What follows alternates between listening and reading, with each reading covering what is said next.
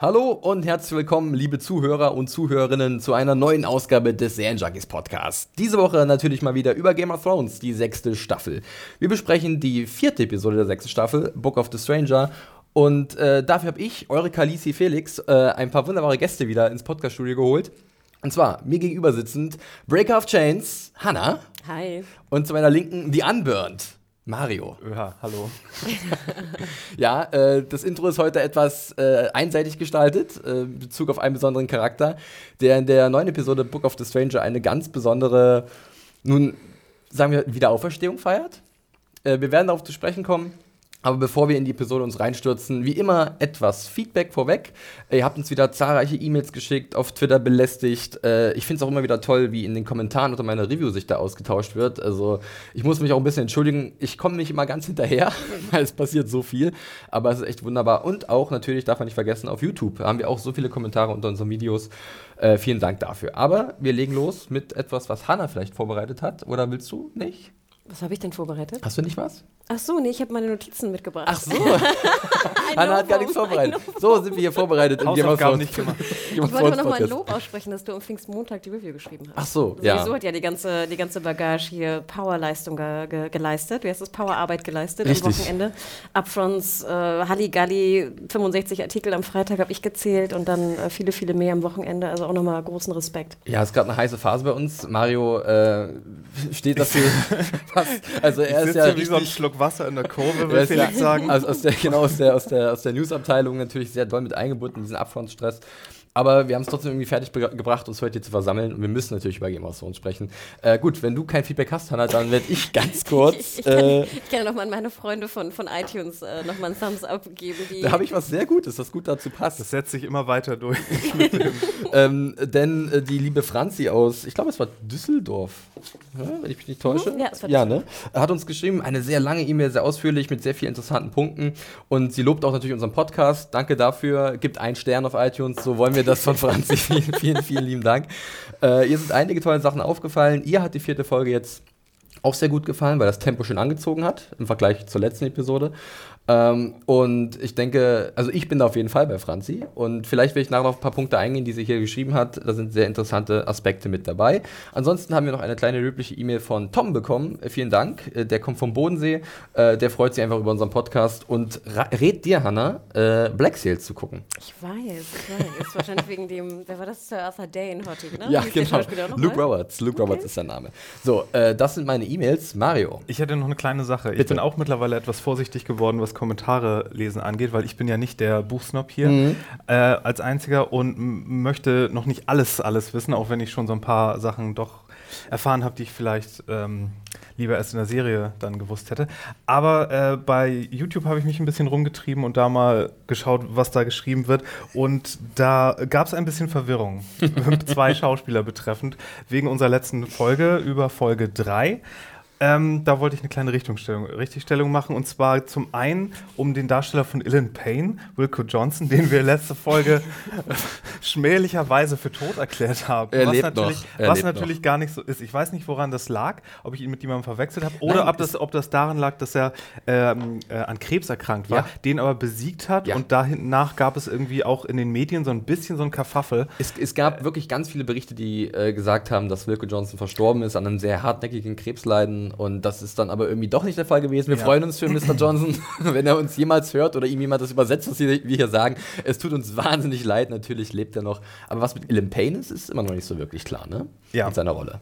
Die ist ja weg, der ist ja weg von der Liste, war auf der Liste von Arya. Äh, wurde vielleicht jetzt einfach so rausgeschrieben.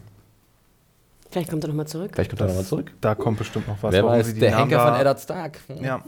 Und das andere war, Leute haben sich gewundert, warum wir die ganze Zeit von Dr. Cox reden. Das kommt davon, wenn wir so Insider-Gags von einer Staffel in die andere mit rübertragen, ohne sie nochmal richtig zu erklären. Wir haben natürlich äh, irgendwie jetzt sehr viel mehr äh, Zuhörer pro Staffel immer und äh, Dr. Cox wird natürlich aus Scrubs von John McGinley gespielt, aber wir meinen natürlich damit Owen Teal. Owen Teal. Der den guten der, Sir Alistair Thorne Genau. spielt. Und das fing, glaube ich, in Staffel 3 an, dass wir äh, ihn Dr. Cox genannt haben, weil er erstmal seine kleinen, lockigen roten Haare hat und zweitens auch die ganze Zeit Jon Snow so anknurrt. Ja, wie äh, Flachzange. wie, wie Genau, wie Newbie. Und daher kam das Ganze, deswegen war bei uns stets Dr. Cox und das hat sich jetzt ja aber eh Das ist für mich auch einfacher gewesen als der Name Sir Alistair Thorne.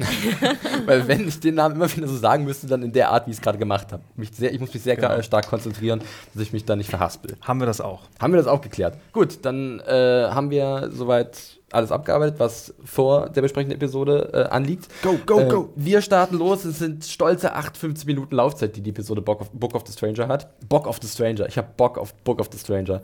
Ähm, und deswegen dürfen wir keine Du Zeit machst mich wegen meiner Flachgags an? Meine Güte. Also der war, jetzt, der war jetzt nicht mal ein Gag. Ich, schäme mich ja fast ein bisschen für Mario. Der war ja Dana nicht würdig.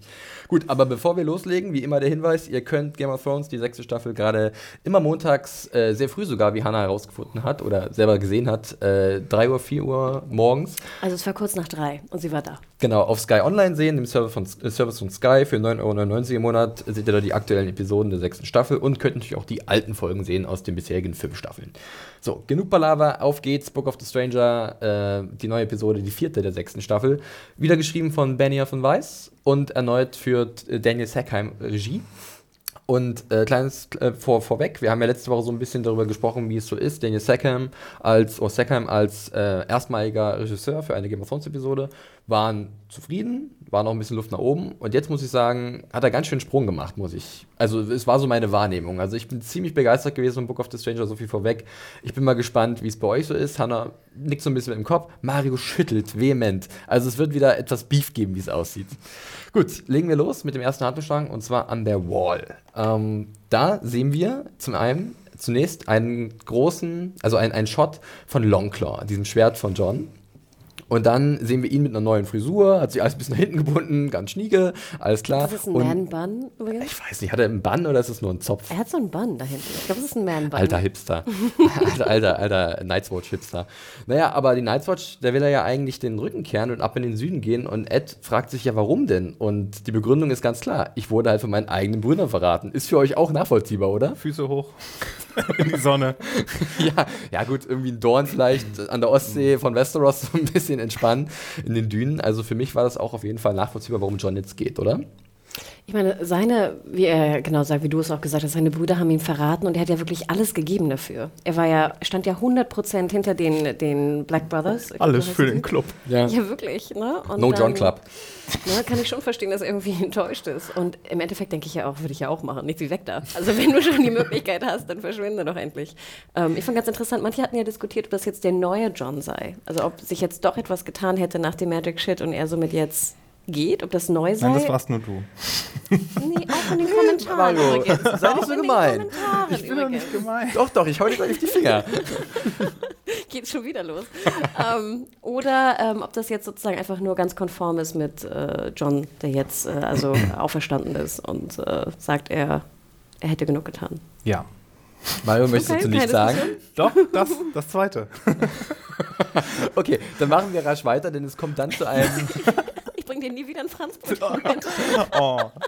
Hier werden redaktionsinterne ausgeplaudert. Also, wenn ihr Hanna, wüsstet- Hanna hat mir ganz lieb, immer wenn sie in Hamburg ist, bringt sie mir da ein Franzbrötchen mit, weil ähm, ich habe auch mal in Hamburg gewohnt und dort gibt es die besten Franzbrötchen, die schmecken in Berlin Ja, aber damit ist es jetzt vorbei, Mario. Ja, Ja, ich nicht versuche hier nur Nee, nee, nee, jetzt ist Diskussion es und passé. A Woman, was war das? Never Forget. ich glaube, das ist eine andere Serie. Das ist Revenge oder so auf ABC. Die, die, Prestige-Serie, Prestige-Drama Revenge. Okay, weg davon. Ich will weitermachen. Auf geht's. Und zwar öffnet sich dann auf einmal das Tor zu Castle Black und es gibt so diesen ersten großen Moment in dieser Episode, wo ich persönlich einen von vielen Air-Punches verteilt habe. Ich habe wirklich die Faust geballt, denn Tor, das Tor öffnet sich und wir sehen Brienne, Podrick und Sansa und die trifft dann auf John. Es ist so ein erhabener Moment, komplette Ruhe. Sie reiten erst so durch, durch, diese, durch, dieses, durch diesen Hof und da geht's schon los. Tormund beäugt, etwas interessiert Brienne. Da werden wir gleich noch drüber sprechen. Und, aber dann stehen sich halt Sansa und John gegenüber und äh, da war ich einfach nur super happy. Wie ging's euch da? Als sie sich dann in den Arm genommen haben und yes, Stark Power. Ich hätte es überhaupt nicht erwartet, dass die schon so da an äh, aufkreuzen. Findest du denn gut, dass sie jetzt schon da sind? Ja, natürlich. Ich, das ist ja eins der, das ist ja äh, eins Du der, wolltest sie nicht noch reiten sehen durch den hohen Norden, durch Eiswüsten, hast du nicht noch so ein gesehen? paar Inkompetenzen von Podrick. Nein, er ist jetzt super fähig, vergiss das. Ach ja, stimmt, schade. äh, nee, aber super. Und äh, obwohl ja, weiß ich nicht, weder Sansa noch John jetzt so meine Herzcharaktere Nummer 1 oder 2 wären, ähm, war mir da auch so ein bisschen die Augen feucht. Ich meine, wie lange ist das her, dass die sich Staffel 1, Folge 2 oder so, dass die sich gesehen haben, ne? Sie haben ja auch generell, generell nie das beste Verhältnis gehabt, wie dann fest, äh, nochmal festgehalten wird. Hanna, wie war dein Eindruck von diesen Szenen zwischen den beiden? Fandest du es sehr charmant, wie sie sich dann als Halbgeschwister so ein bisschen äh, ausgetauscht haben? Ich glaube, wir alle haben, ich glaube, ich, ich glaub, kein Zuschauer von Game of Thrones hat da nicht fast Pipi in den Augen gehabt, weil das einfach so schön war, dass endlich mal jemand sich trifft. Wie viele Leute haben sich schon verpasst? Ich glaube, Arya und ne, alle haben sich irgendwie schon verpasst. Und die beiden sehen sich endlich mal, endlich mal wieder. Und ich finde, es fiel auch auf, wie groß Sansa ist. als er sie so umarmte, dachte ich nur, oh Gott. Und auch als sie auf dem Pferd saß, sah sie fast so groß wie Brienne aus. Ich weiß gar nicht, wie groß äh, die Schauspielerin geworden ist, aber ähm, sie sieht aus, als wäre sie 1,80 oder so. Heels. Ähm, ja, genau. Ähm, nee, und ich fand es natürlich auch sehr schön. Es war ja auch sehr bewegend, dass sie, dass sie ohne ihr, ihre Kapuze da rumritt im, im Schnee. Äh, einfach, weil es noch so viel deutlicher machte, dass die jetzt auf dem Pferd sind und dann nach, nach äh, an die Wall kommen und es einfach äh, bewegend war. Und auch wie John dann runterkam. Und gerade weil sie diesen Beef, würde ich es gar nicht nennen, aber weil Sansa ja doch immer sehr, sehr rabiat mit ihrem Hochnäsig auch so ein bisschen, ne? Bastardbruder umgegangen ist, war das irgendwie doppelt süß. Und ich fand auch schön, dass sie es nochmal thematisiert haben. ja, in diesem kleinen Lagerfeuergespräch schon fast, wo es lecker Suppe gab. Ja, ne? da finde ich übelst witzig die Vorstellung, dass sie da ja so Catching Up machen mussten. Und die müssen sich ja jetzt sechs Staffeln Handlung nacherzählt haben. Und dann ist mir das Da passiert. geht die und Sonne dann so langsam unter, geht wieder auf und da gibt es so einen drei Wochen später. Ah, so war das. Aha, aha, aha. Ja. Ja, Ja, und dann bin ich zurück zum Leben gekommen und habe einen Zehnjährigen gehangen. Wie geht's dir? das wird ja auch noch äh, Ja, ich wurde nur thematisiert. vergewaltigt von Ramsey. Ja. Du meinst, dir ging's schlecht? Das, das sind jetzt nicht die schönsten Geschichten, die man sich vielleicht erzählen würde, aber klar, sie müssen ein bisschen sich wieder auf den äh, Stand bringen.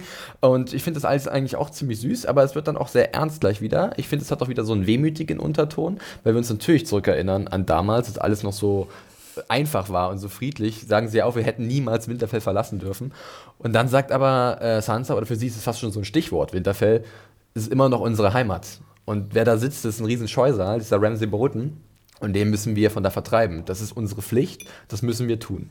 Und bei John kommt ja die Reaktion, er hat genug gekämpft. Er hat genug vom Kampf gesehen, er ist auch kampfesmüde eventuell und will nicht mehr in die Schlacht ziehen. Könnt ihr beide Seiten da nachvollziehen oder ist euch John da so ein bisschen, ich möchte nicht sagen weinerlich, aber äh, ist sein Zögern nachvollziehbar, dass er halt sagt, ich will nicht mehr kämpfen? Ich finde, ich, ich wäre da total auf Johns Seite. Ich würde sagen, ach komm, wir machen uns eine kleine Hütte da irgendwo, wo es nett ist. Und meine, dann lassen Sansa wir hat ja schon ein das gutes Argument. gut Ne? Der ganze Norden leidet ja unter den Boltons und äh, ich möchte nicht sagen Adel verpflichtet, sondern Titel verpflichtet. Sie sind halt die Starks. Und äh, deswegen hast du eine gewisse Verantwortung für den hohen Norden von Westeros.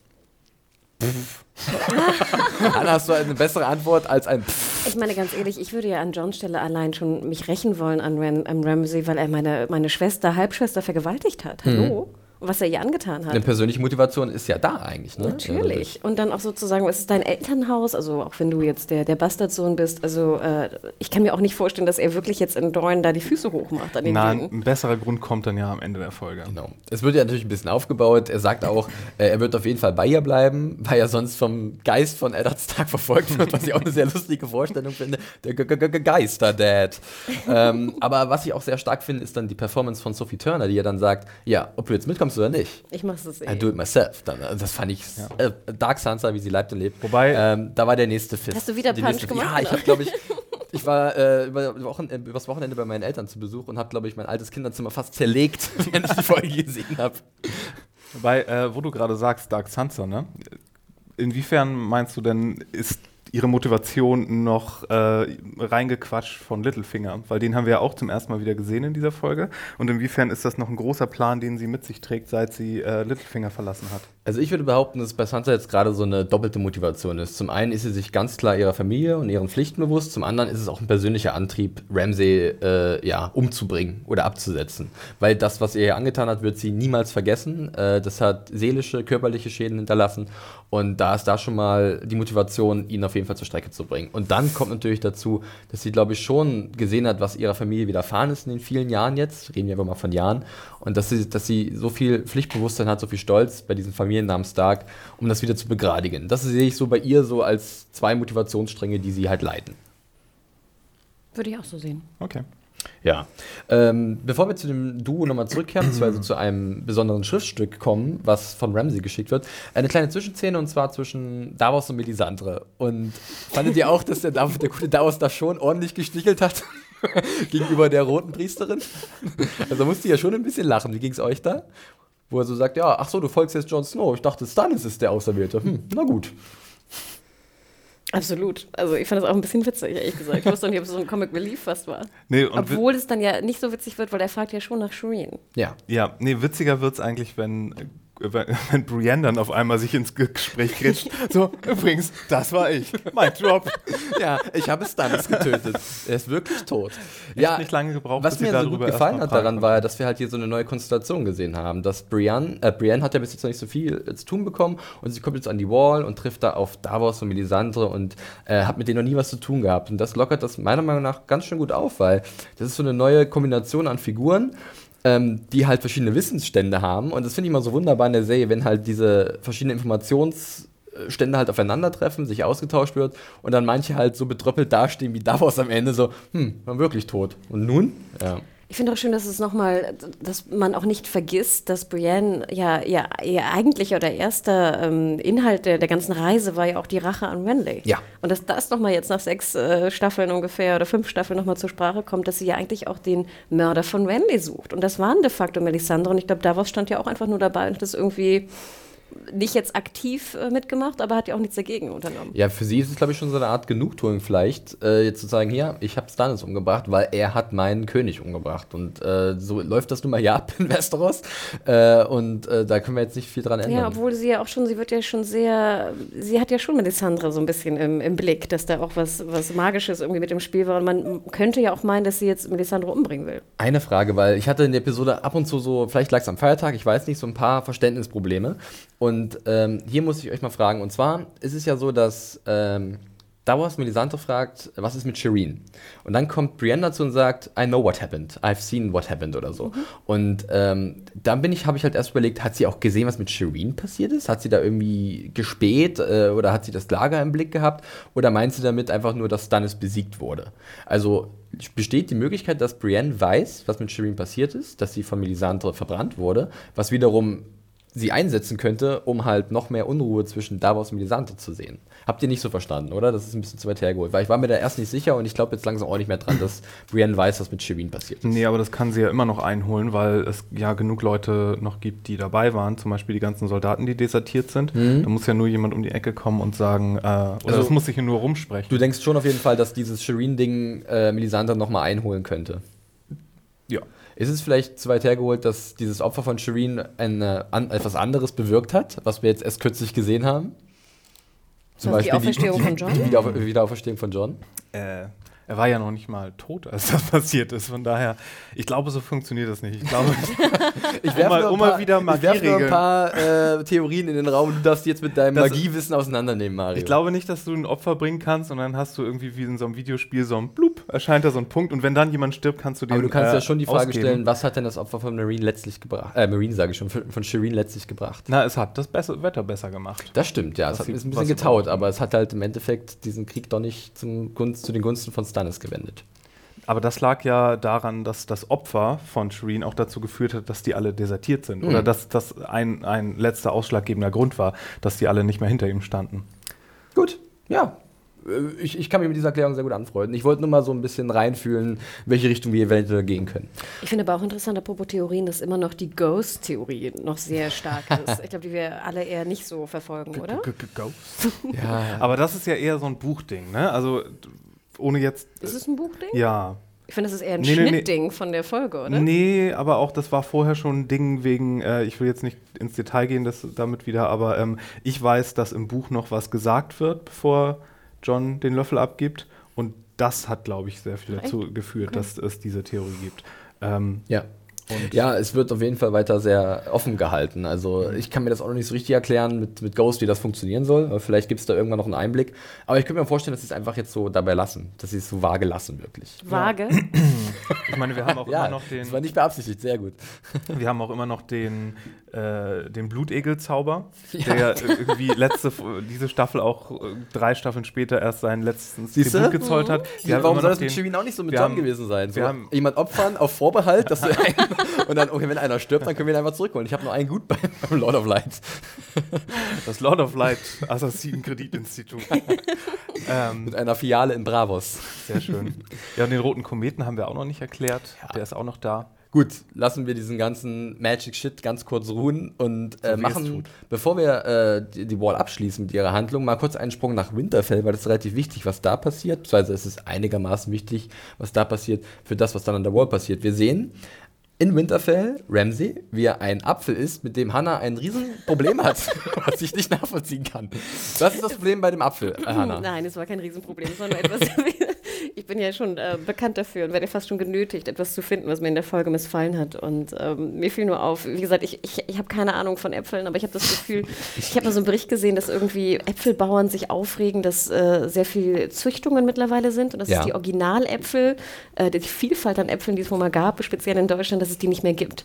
Und dass wir durch diese Hochzüchtung von Äpfeln in Supermärkten, die also keine Stellen haben dürfen, die perfekt aussehen müssen und dann werden sie gekauft, äh, dass sich da viele Bauern äh, darüber aufregen heutzutage. Also speziell um, im Umland von Hamburg, wo ja viele Vielleicht Äpfel gibt es auch... ja in äh, Winterfell gerade ein Gewächshaus oder Nein, ein Labor. Mir fiel halt nur auf, weil ich hatte in diesem Bericht kam halt auch vor, dass so diese perfekten, speziell grünen, ich weiß nicht, Granny Smith Äpfel oder so, ich bin wirklich keine Expertin, vielleicht kann uns mal ein Apfelexperte dazu was sagen, dass es die halt früher nicht gab. Natürlich gab es grüne Äpfel, aber halt nicht in dieser perfekten Ja, aber Form. Game of Thrones ist ja nicht früher. Da wird irgendein Meister. Das ist Magic mit- Apple. Natürlich, natürlich, aber du hast sozusagen, wir wissen ja, dass da sehr viel Wert drauf gesetzt wird, dass irgendwie, was nicht, die Kleidung alt aussieht. Und ich fand es nur sehr auffällig, dass dann so dieser perfekte Apfel von, von Ramsey geschnitten wurde. Auch relativ schlecht geschnitten wurde, finde ich, für jemanden, der mit dem Messer irgendwie sehr aktiv Ja, also umgeht. mit wie wir Menschenfleisch kann er besser umgehen, glaube ich. Aber können wir einfach mal darüber Hashtag reden? Applegate, wir lassen den, den Apfel, Apfel sein und äh, worüber möchtest du sprechen, Mario? Ja, können wir, können wir jetzt bitte mal ein Eingeständnis haben, selbst von Leuten, die die ganze äh, unnötige Gewalt in Game of Thrones oder wie auch immer nötige Gewalt irgendwie gutheißen. Aber können wir uns mal wirklich alle darauf einigen, dass das jetzt absolut langweilig wird mit Ramsey? Ich meine, es Ich ist. ich fa- war einfach nur happy, dass ich es halt dieses Mal nicht gemacht habe. Es ist, ja, aber Also, es ist weißt doch, du? ich meine, okay, wir haben unsere Ramsey-Szene, die brauchen wir in jeder Folge jetzt. Wir müssen das reinforcen und reinhämmern in die Leute, äh, dass er der, der böse, böse Schurke ist und du siehst ihn da Apfel schälen und dann denkst du, oh, okay. Ich kann ja mal wer, wer stirbt jetzt? Also wir sehen jetzt Ähm, ja Osha, die Begleiterin von Rickon, in den Raum kommen. Ihr habt euch alle an sie erinnert, war ja auch schon letzte Folge zu sehen. Ähm, und äh, ich frage dich, Hannah, welchen Zweck hat es jetzt, dass sie getötet wird von Ramsey? Ist es einfach nur wieder so ein sadistisches Spiel? Also er lässt sich ja schon ein bisschen auf ihre Flirtereien ein und sie will ihn ja wirklich auch töten. Ja, sie greift so nach dem Messer, wird aber im richtigen Moment natürlich von ihm erwischt. Ich glaube, da hat ähm, Mario absolut recht. Mhm. Das ist einfach so wieder diese, er ist wirklich böse. Habt ihr uns jetzt verstanden? Er ist wirklich, Mhm. wirklich, wirklich, wirklich böse. Und er ist der Bösewicht. Und jetzt verdeutlichen wir das, indem er noch wieder einen Charakter, den wir sehr, sehr gern gemocht haben. Also ich mochte Osha sehr gern. Mhm. Und ich dachte auch, wir sehen sie vielleicht ein bisschen mehr, dass er sie halt umbringt. Ich fand es relativ logisch oder stringent, sage ich mal, in der Charakterbildung von Osha, dass sie versucht, ihn umzubringen. Ja. Ich fand es sehr cool. Wir hatten auch, glaube ich, mal genau so eine Szene, als sie in Winterfell äh, Korrekt. war, oder? Beim, bei der Flucht von Bran und Rickon Ja. äh, mit Hodor äh, hat sie auch einen Wächter äh, von den Ironborn waren das ja noch. Da war ja noch die ja, Zeit, die. als Theon da war. äh, ja, genau. Und da hat sie einen, einen, eine Wache äh, kurz so, hallo, mein Süßer, und zack, tot. das war's und dann konnten sie abhauen. Und ich fand das eigentlich einen ganz guten Plan. Also gut, er hat bei Ramsey nicht funktioniert. Wir alle hätten sagen können, er wird nicht funktionieren. Aber mich hat es jetzt nicht so gestört, ehrlich gesagt. Nee, aber es ist, es ist so, so ein bisschen dieses zweischneidige Schwert oder so ein bisschen diese Diskrepanz. Zum einen ist, äh, will Game of Thrones dieses anspruchsvolle Charakterdrama mit politischen Sachen so. Auf der anderen Seite wird es dann aber auch zum einen durch, durch die, diese ganzen Busendrachen-Geschichten und, und die Gewalt, wird es dann halt so komplett zu so einem B-Movie wie in den 80ern, wo es auf Video tausend solche äh, Barbaren-Filmchen gab, wo, wo die ganze Zeit nur, weiß nicht, Gewalt und, und Nacktheit drin vorkam. Und dann weiß, ja, was, was willst du sein, Game of Thrones? Möchtest du äh, möchtest du ernst genommen werden oder möchtest du, möchtest du hier der, deine eine Drachenseifenoper sein? Und äh, es ist halt ja auch absolut nicht spannend, wenn wir eine Ramsey-Szene haben und wir wissen von Anfang an, wie die ausgeht, ist das nicht spannend. Wenn wir äh, so ein Schema haben, wo die beiden komplett beliebtesten Charaktere, Jon Snow und Sansa, ähm, gegen Ramsey äh, stehen, da ist das, das ist kein interessanter Konflikt. Das ist gut und böse wie bei den Gummibären. Da brauchen wir, also. hey, hey, hey, hey, nichts gegen die Gummibären. Nein, aber wir wussten alle, dass Herzog Ixorn der Böse ist und da brauchen. Was? Das war mein, mein Held war das. Da gab, mit Totbart. mit seinem treuen Gehilfen. Äh, Gehilfen. da, da gab es nicht wenig, Ja. da war, gab's nicht wenig Grau. Du Ja, aber rantest mir gerade zu viel, Mario. Na Aber gut. diese Diskussion Ich- hatten wir ja schon sagen. Ende der fünften vor allem. Weil mich zum Beispiel stört diese, diese sehr extreme Gewalt nicht so sehr. Mich stört halt eher dann, was wir zum Ende der fünften Staffel gesehen haben, diese extreme Cliffhanger, Fake-Cliffhanger-Erhascherei. das stört mich viel, viel mehr. Aber ich lass mich, lass mich noch kurz sagen, ich fand die Folge sehr, sehr gut. Das ist nur die eine Sache, die ich hier als Kritik loswerden wollte. Und jetzt bin ich auch, jetzt feiere ich gleich mit. Weil die, äh, weil die Folge so Nein, gut das ist ja vollkommen okay. Ich, kann ich das, bin, ich glaube, das kann Beispiel jeder dankbar. nachvollziehen. Ich bin zum Beispiel, ich war ganz happy mit der, mit der Szene, weil ich nicht wollte, dass Osha jetzt auch noch gefoltert wird und ihr noch irgendwelche Finger und Busen und ich wir weiß sind schon Nippel dankbar dafür, dass wurden. jemand Ja, ich nur wirklich Messer so weit sind wir schon in Game of Thrones, zumindest Nein, auf ich den Ramsey-Handlung dankbar, Ja. Weil ich dachte, okay, und ich fand ja auch, wie sie dann, ähm, wie sie starb, das war ja schon, war auch äh, super inszeniert. Also Ja. äh, ich war sehr traurig. Und ich war dann echt dankbar, du bist tot, Osha, du kannst nicht mehr gefoltert werden. Eine Sache noch, äh, um vielleicht diesem Handlungsstrang oder dieser kleinen Szene, eigentlich ist es ja kein richtiger Handlungsstrang, es ist wirklich nur eine Szene, äh, noch etwas Positives in Anführungszeichen abzugewinnen. Für mich hat es halt auch ganz gut funktioniert mit dem, was dann an der Wall passiert, äh, mit dem Brief, den Ramsey schickt. Und dann halt nochmal verdeutlicht wird, diese Worte, die da gesprochen werden, dieser Nachricht an John, äh, zeigen ja, was für ein Scheusel er ist. Und wir haben vorher nochmal natürlich in Erinnerung gerufen bekommen, ja, er ist wirklich so ein Scheusel. Ob wir das brauchen oder nicht, steht auf einem anderen Blatt Papier. Ich denke mal, Marios Augenrollen zufolge würde ich behaupten, er braucht es nicht. Ist okay. Aber wir können ja auch Winterfell hinter uns lassen und wieder zurück zur Wall gehen, wo halt, wie gesagt, ein Bote angeritten kommt mit einem Brief für John. Ähm, die sitzen gerade zusammen an der Tafel und essen lecker Fleisch oder was auch immer. Und Ja, oder nicht schmeckt- lecker Fleisch. und Sansa schmeckt es halt nicht so. Das fand ich auch ziemlich Hey, gut. gib der Prinzessin die Zunge. Und, und dann gibt es ja, bevor wir zu diesem Brief kommen, gibt es ja so einen wunderbaren Augenblick zwischen Tom und Brienne, den ich ja wirklich. Also, da, ich, ich will mich nicht oft wiederholen, aber ich habe mich sehr gefreut. Ich habe mich sehr gefreut, weil es gab ja schon beim. Ähm, bei der Ankunft von Brienne, Sansa und Potter diesen Moment zwischen Tom und, und ihr, wo er schon geguckt hat, ui, wer ist denn diese Frau? Zwei Meter groß, super stark, hat ein Schwert, hey, cool. Und jetzt gibt es wieder so einen, so, so einen Austausch über die Augen. Und ich, war, ich fand es ziemlich cool. Wie ging es euch da? Könnt ihr euch was vorstellen? Brymund, Tomien, was Ich- sagen wir? Ich habe ich hab das auch sehr gefeiert, aber ich habe ich glaube, viele Leute haben das anders gesehen als ich. Viele haben das so gelesen, als wenn Brienne jetzt angewidert ist von ihm. Und das fand ich, das, das fand ich eigentlich gar nicht. Ich fand, sie war nur verwirrt. Komm in meine Darüber- Kammer oder was? Sie war nur so ein bisschen verwirrt darüber, dass jemand so offensichtlich ihr schöne Augen macht. Ah ja. Und äh, ich habe das, das ich, ich hab das nicht so gelesen, als wenn sie jetzt übelst angewidert ist von ihm. Also von daher, ich, da könnte. das kann man schon schippen. Ich fand besonders schön, wie er dann so in seine, seine Fleischhaxe beißt. So.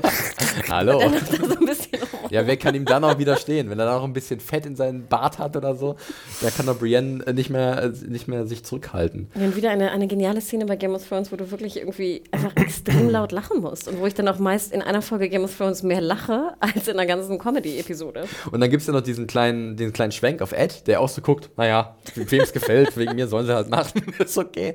Also diese Blicke sagen mehr als tausend Worte. Ist nochmal so ein bisschen Auflockerung, gefällt mir auch sehr gut. Aber dann kommt halt dieses Schriftstück von Ramsey, dieser Brief, diese Drohungen. Äh, er möchte seine äh, Braut zurück, er äh, hat den Bruder von John und von Sansa Rickon in seinem Gewahrsam.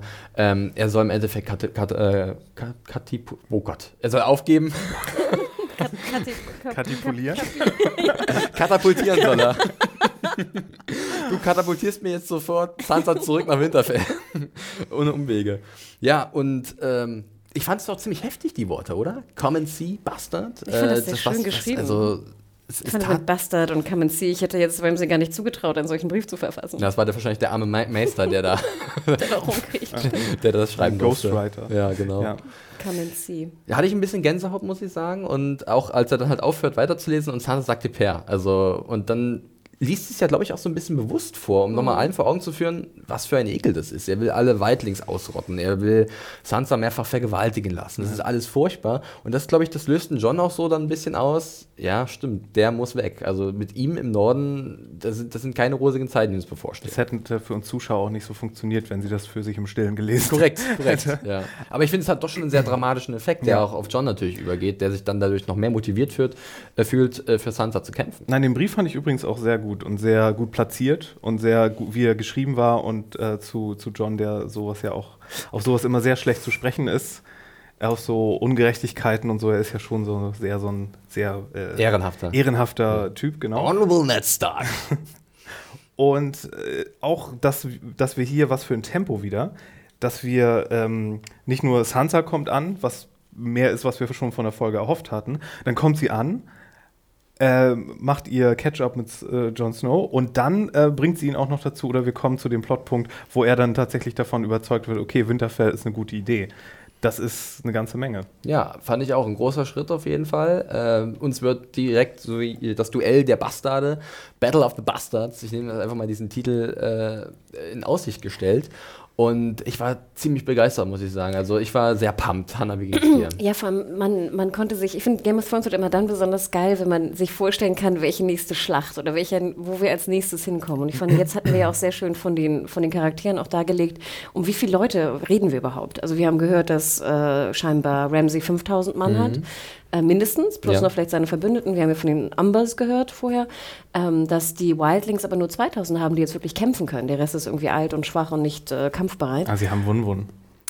Die wurden nicht jetzt nochmal explizit erwähnt, ähm, die, ich weiß nicht, Mammuts und, und Riesen, aber ähm, das jetzt auch wieder dieses, was wir, glaube ich, alles immer sehr spannend finden. Wie sieht überhaupt der Norden aus? Wer sind potenziell Parteien, die wir noch mit. Welche äh, Häuser sind noch nicht abgegrast Genau. nach Verbündeten? Und ich finde, das macht es einfach noch viel spannender. Und dann jetzt- kann ich mal eine kleine Erinnerung äh, einwerfen. Ich glaube, aus der letzten äh, Staffel, da wurde, äh, hat ja auch Bruce Bolton irgendwie Briefe rumgeschickt. Äh, ihr sollt eure Treue, eure, eure, ja, äh, eure Loyalität bekunden, Häuser des Nordens. Und da gab es einen Brief äh, von den Bäreninseln, der Mormons, äh, die gesagt haben, wir knien nur vor einem Stark. Ja? Und da ist vielleicht schon so der erste Hinweis, na, da gibt es noch ein paar Parteien, die John vielleicht für seine Zwecke gewinnen könnte. Und jetzt hat er halt dieses All-Star-Team, Melisandre, Davos, Sansa, Dark Sansa, Brienne eventuell noch, wer weiß, was mit ihr jetzt ist. Und dann halt geht's gegen Ramsay. Und äh, ich denke, das wird doch sehr interessant. Und dieser Riesenkonflikt, der baut sich ja nur noch mehr auf, wie wir dann in der nächsten Szene sehen. Und zwar, wenn wir jetzt ins Rail gehen. Ähm, vorher noch ein kleiner Hinweis, und zwar, das kann ich glaube ich mal verraten aus den Büchern, dieser Brief, den wir hier hören, den gibt es in den Büchern auch so, der wird bloß an einem ganz anderen Zeitpunkt geschickt.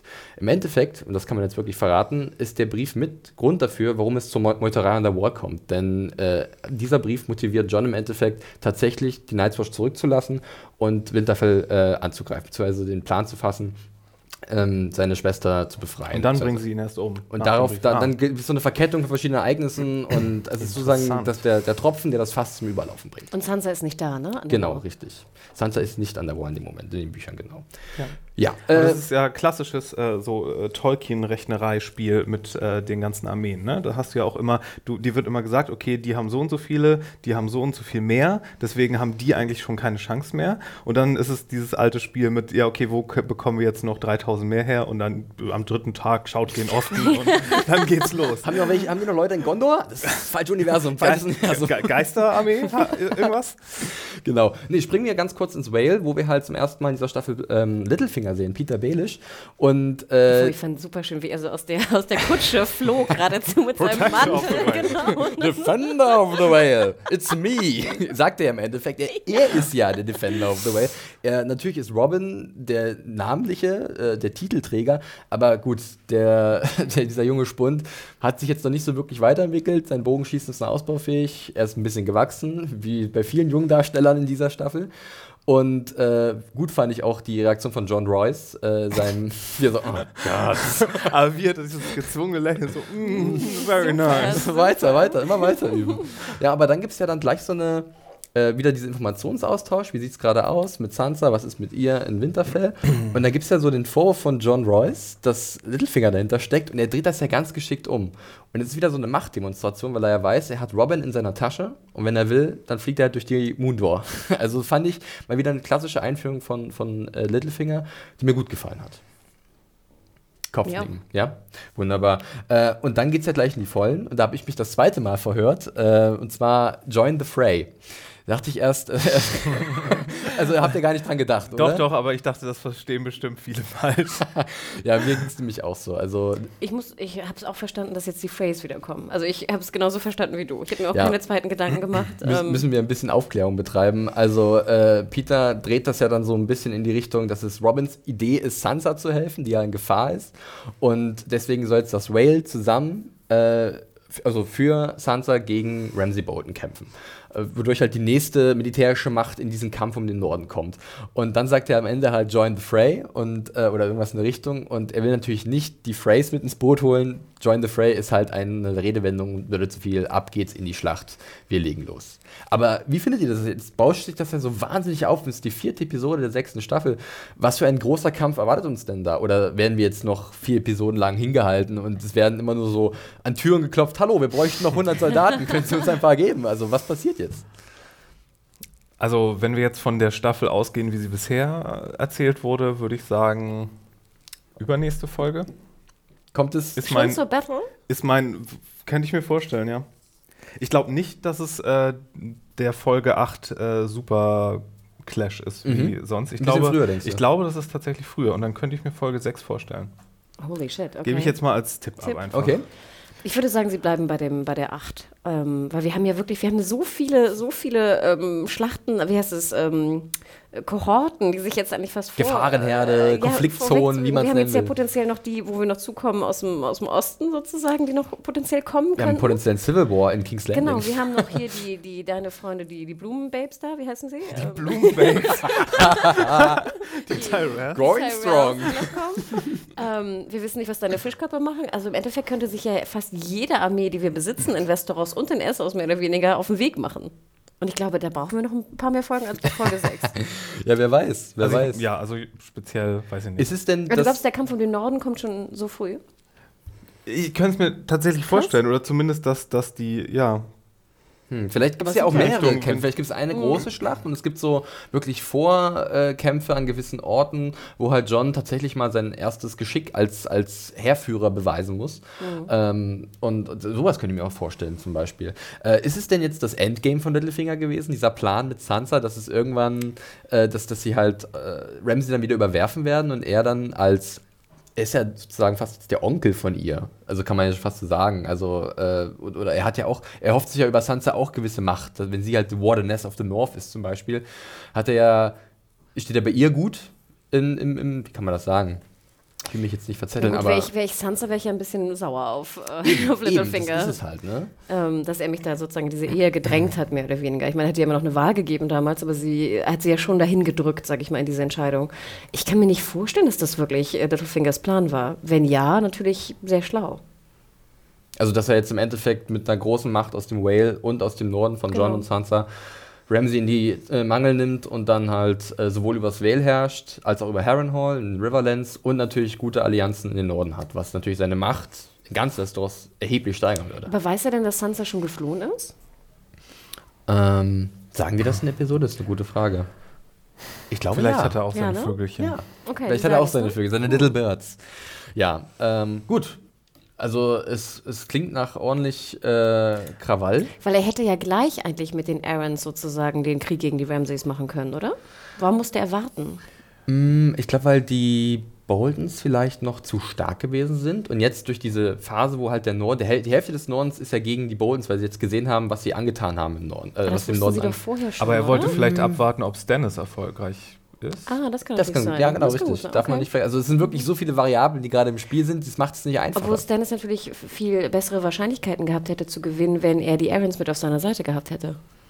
Hm, ja, aber mhm. da ist es vielleicht besser abzuwarten, bis die sich zerfleischen und dann vielleicht auch geschwächt dann sind, bevor, sie, mhm. bevor mhm. du dann da. Ich denke auch, Littlefinger ja, ist da. Dich gleich für eine Seite entscheidest. Ja, dieser, dieser gewiefte. dieser Schlingel. Ja, äh, gut. Äh, können wir eigentlich den Norden, Whale und so abhaken, was da passiert? Wir springen ganz kurz rüber nach Pike. Es ist ja fast ein Handlungsstrang, den man. Es kommt mir gerade so wie Almosen vor. Ja, wir bisschen, haben keine ne? Zeit, also aber man, für Mario man, gehen wir jetzt kurz zu, nach Ja, Pike. Man, man könnte das Ding so ein bisschen vergessen. Es wird ja auch nicht im äh, Intro Intro äh, äh, gezeigt, Pike. Ich habe heute gar nicht die Intro-Show gemacht, aber was war denn noch im Intro zu sehen, wo wir gerade beim Whale waren? Ähm, die Erie. Die Erie, korrekt, genau. Aber Pike war halt nicht zu sehen, aber trotzdem sind wir jetzt da. Theon kommt an und ich finde es eigentlich ganz gut gespielt von Alfie Allen und Gamma Whelan, die sich da äh, treffen oder wieder treffen. Es ist eine weitere Geschwister-Wiedervereinigung. Ja, zieht sich auch durch diese Episode wie ein roter Faden.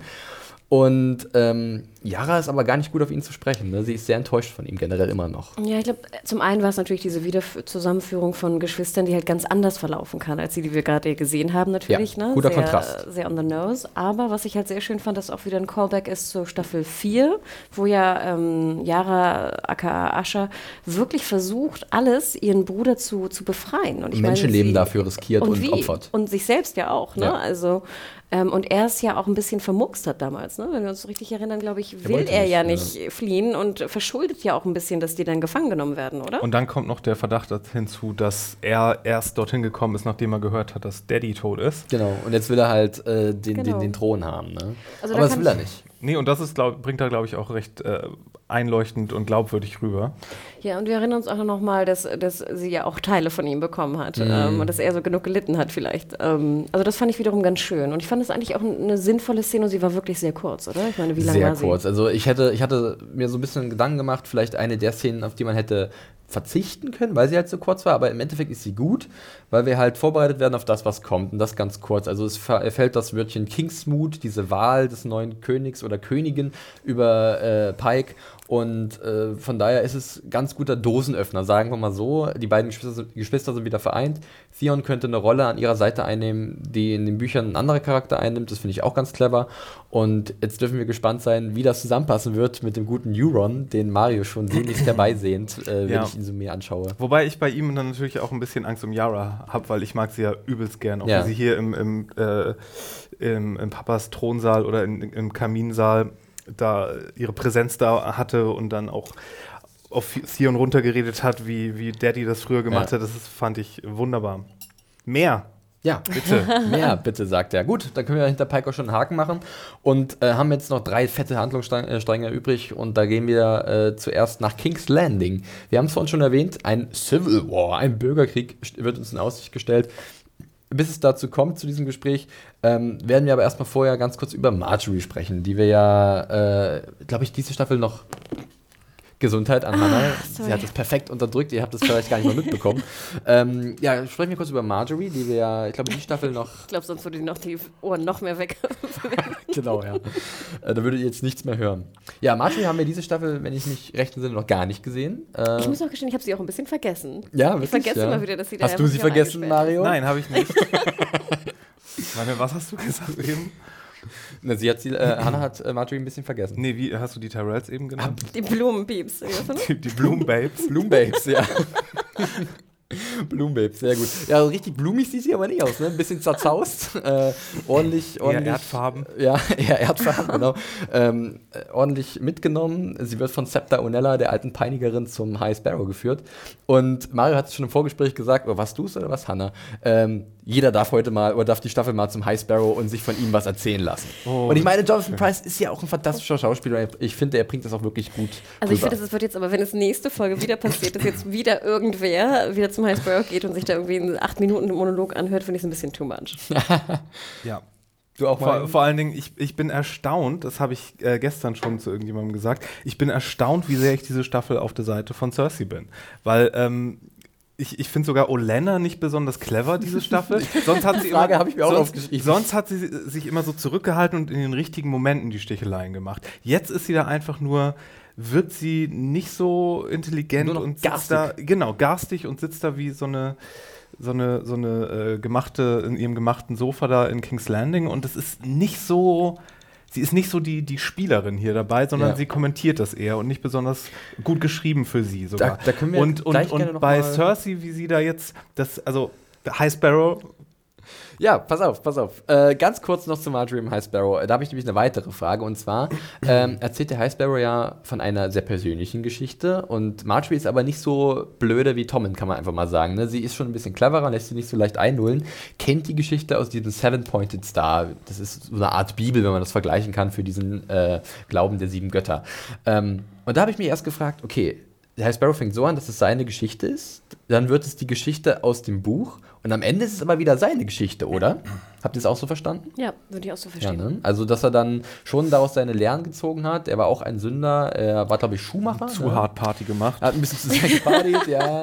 Äh, leichte Mhm. Damen äh, sich eingeladen und äh, ja, aber irgendwann kam die Erleuchtung und die stellt natürlich auch Marjorie in Aussicht, ähm, die jetzt aber nicht wirklich nachgibt. Ne? Sie bleibt stark, äh, weiß aber natürlich, dass die Situation sehr schwer ist, nicht nur für sie, sondern auch für Loris. Und Mario, als Loris die gestutzte Blume da so am Boden lag, äh, was ging dir durch den Kopf? Ja, ich finde es schade, dass sie dann ihn dann nur für die Szene wieder hervorkramen. Das ist natürlich, ähm, ich meine, das beweist, dass er einfach kein eigener Charakter mehr ist. Er wird hier so ein bisschen, das, das ich will, ich will nicht. Er ist dafür da, dass Marjorie stark erscheint. Und Ja. dass noch ein Geschwisterpärchen sich trifft. Ja, genau, genau. richtig, ja. Ähm, ich, ich will das noch nicht ganz beschreien, wie, dass das in, die, in dieselbe Kategorie gehört, wie das, was äh, Mo Ryan le letztens äh, angeprangert hat. Ja. Falls ihr das nicht mitbekommen habt, ähm, es gab einen Artikel von einer, äh, von The Variety, Mhm. nachdem in The 100, glaube ich, Ja. jemand gestorben ist und die hat eine sehr gute, äh, einen sehr guten Artikel darüber geschrieben, dass irgendwie queere Charaktere Den verlinke ich doch gleich nochmal in den Show Genau. Notes. Kurz als Hinweis, weil vielleicht Leute sich mal wundern, wo die sind.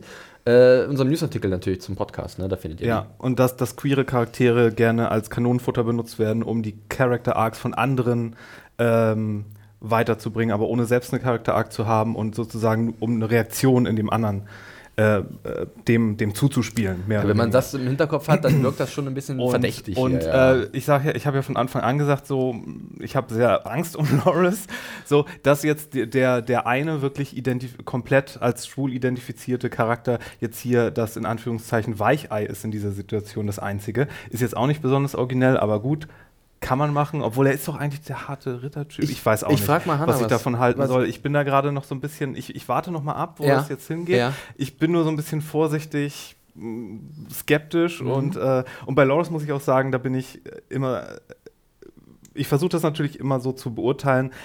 Ist das eine gute Show? Ist das gut von den Szenen her gemacht? So, aber manchmal wird es für mich auch eine Soap, in dem Sinne, dass ich einfach nur nicht will, dass meine Lieblingscharakteren was passiert. Und dann, äh, ja, dass deinen Lieblingscharakteren was passiert, da kann ich Hannah fragen, weil es wird ja so ein bisschen auch suggeriert, dass Marjorie im Endeffekt ähm, aus ihrer Bedrohung rauskommen könnte, wenn sie ihren Bruder verrät.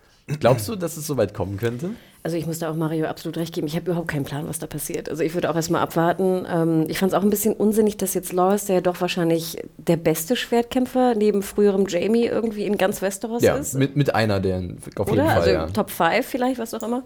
Dass er da jetzt wirklich ähm, sich so, gut, er wurde gefoltert, aber wir sehen ja, gut, sein Gesicht ist so ein bisschen äh, verwundet, würde ich mal sagen, dass es so angedeutet war im Dunkeln. Auf jeden Fall ist es auch diese seelische Folter und ich glaube auch Flüssigkeits- und Nahrungsentzug und sowas. Aber ich finde es ne? doch ein bisschen komisch, dass Marjorie irgendwie so als Königin da so easy peasy irgendwie kräftig da durchkommt äh, und jetzt total motiviert ist, irgendwie gegen den Highsparrow vorzugehen und Loris da komplett am Boden ist. Mhm. Ähm, das fand ich ein bisschen schade irgendwie. Ähm, andererseits, glaube ich, sollte es auch nochmal deutlich machen, dass jetzt wirklich Marjorie irgendwie die, die, ne, die Dominanz irgendwie Ich finde es gerade so paradox, dass wir uns über einen starken Frauencharakter aufregen, weil halt ein homosexueller Charakter. Nee, nee, das Ich- ist, ich, ich- weiß, du regst dich ne? nicht darüber auf, aber so weit sind wir jetzt hier schon gekommen, weil wir müssen mal äh, herv- hervorheben in Game of Thrones, die Frauen in dieser Folge, die haben hier echt die Hosen an. Also generell In in der gesamten Staffel. Serie, in der Staffel In der schon. Staffel. Also das, ist, Ähm, das darf man nie vergessen. Das ist ziemlich, ziemlich. Ähm, Und hier fällt es einfach extrem auf, dass jeweils immer der, der weibliche Geschwisterpart sozusagen ne, die dominante Korrekt. Rolle spielt.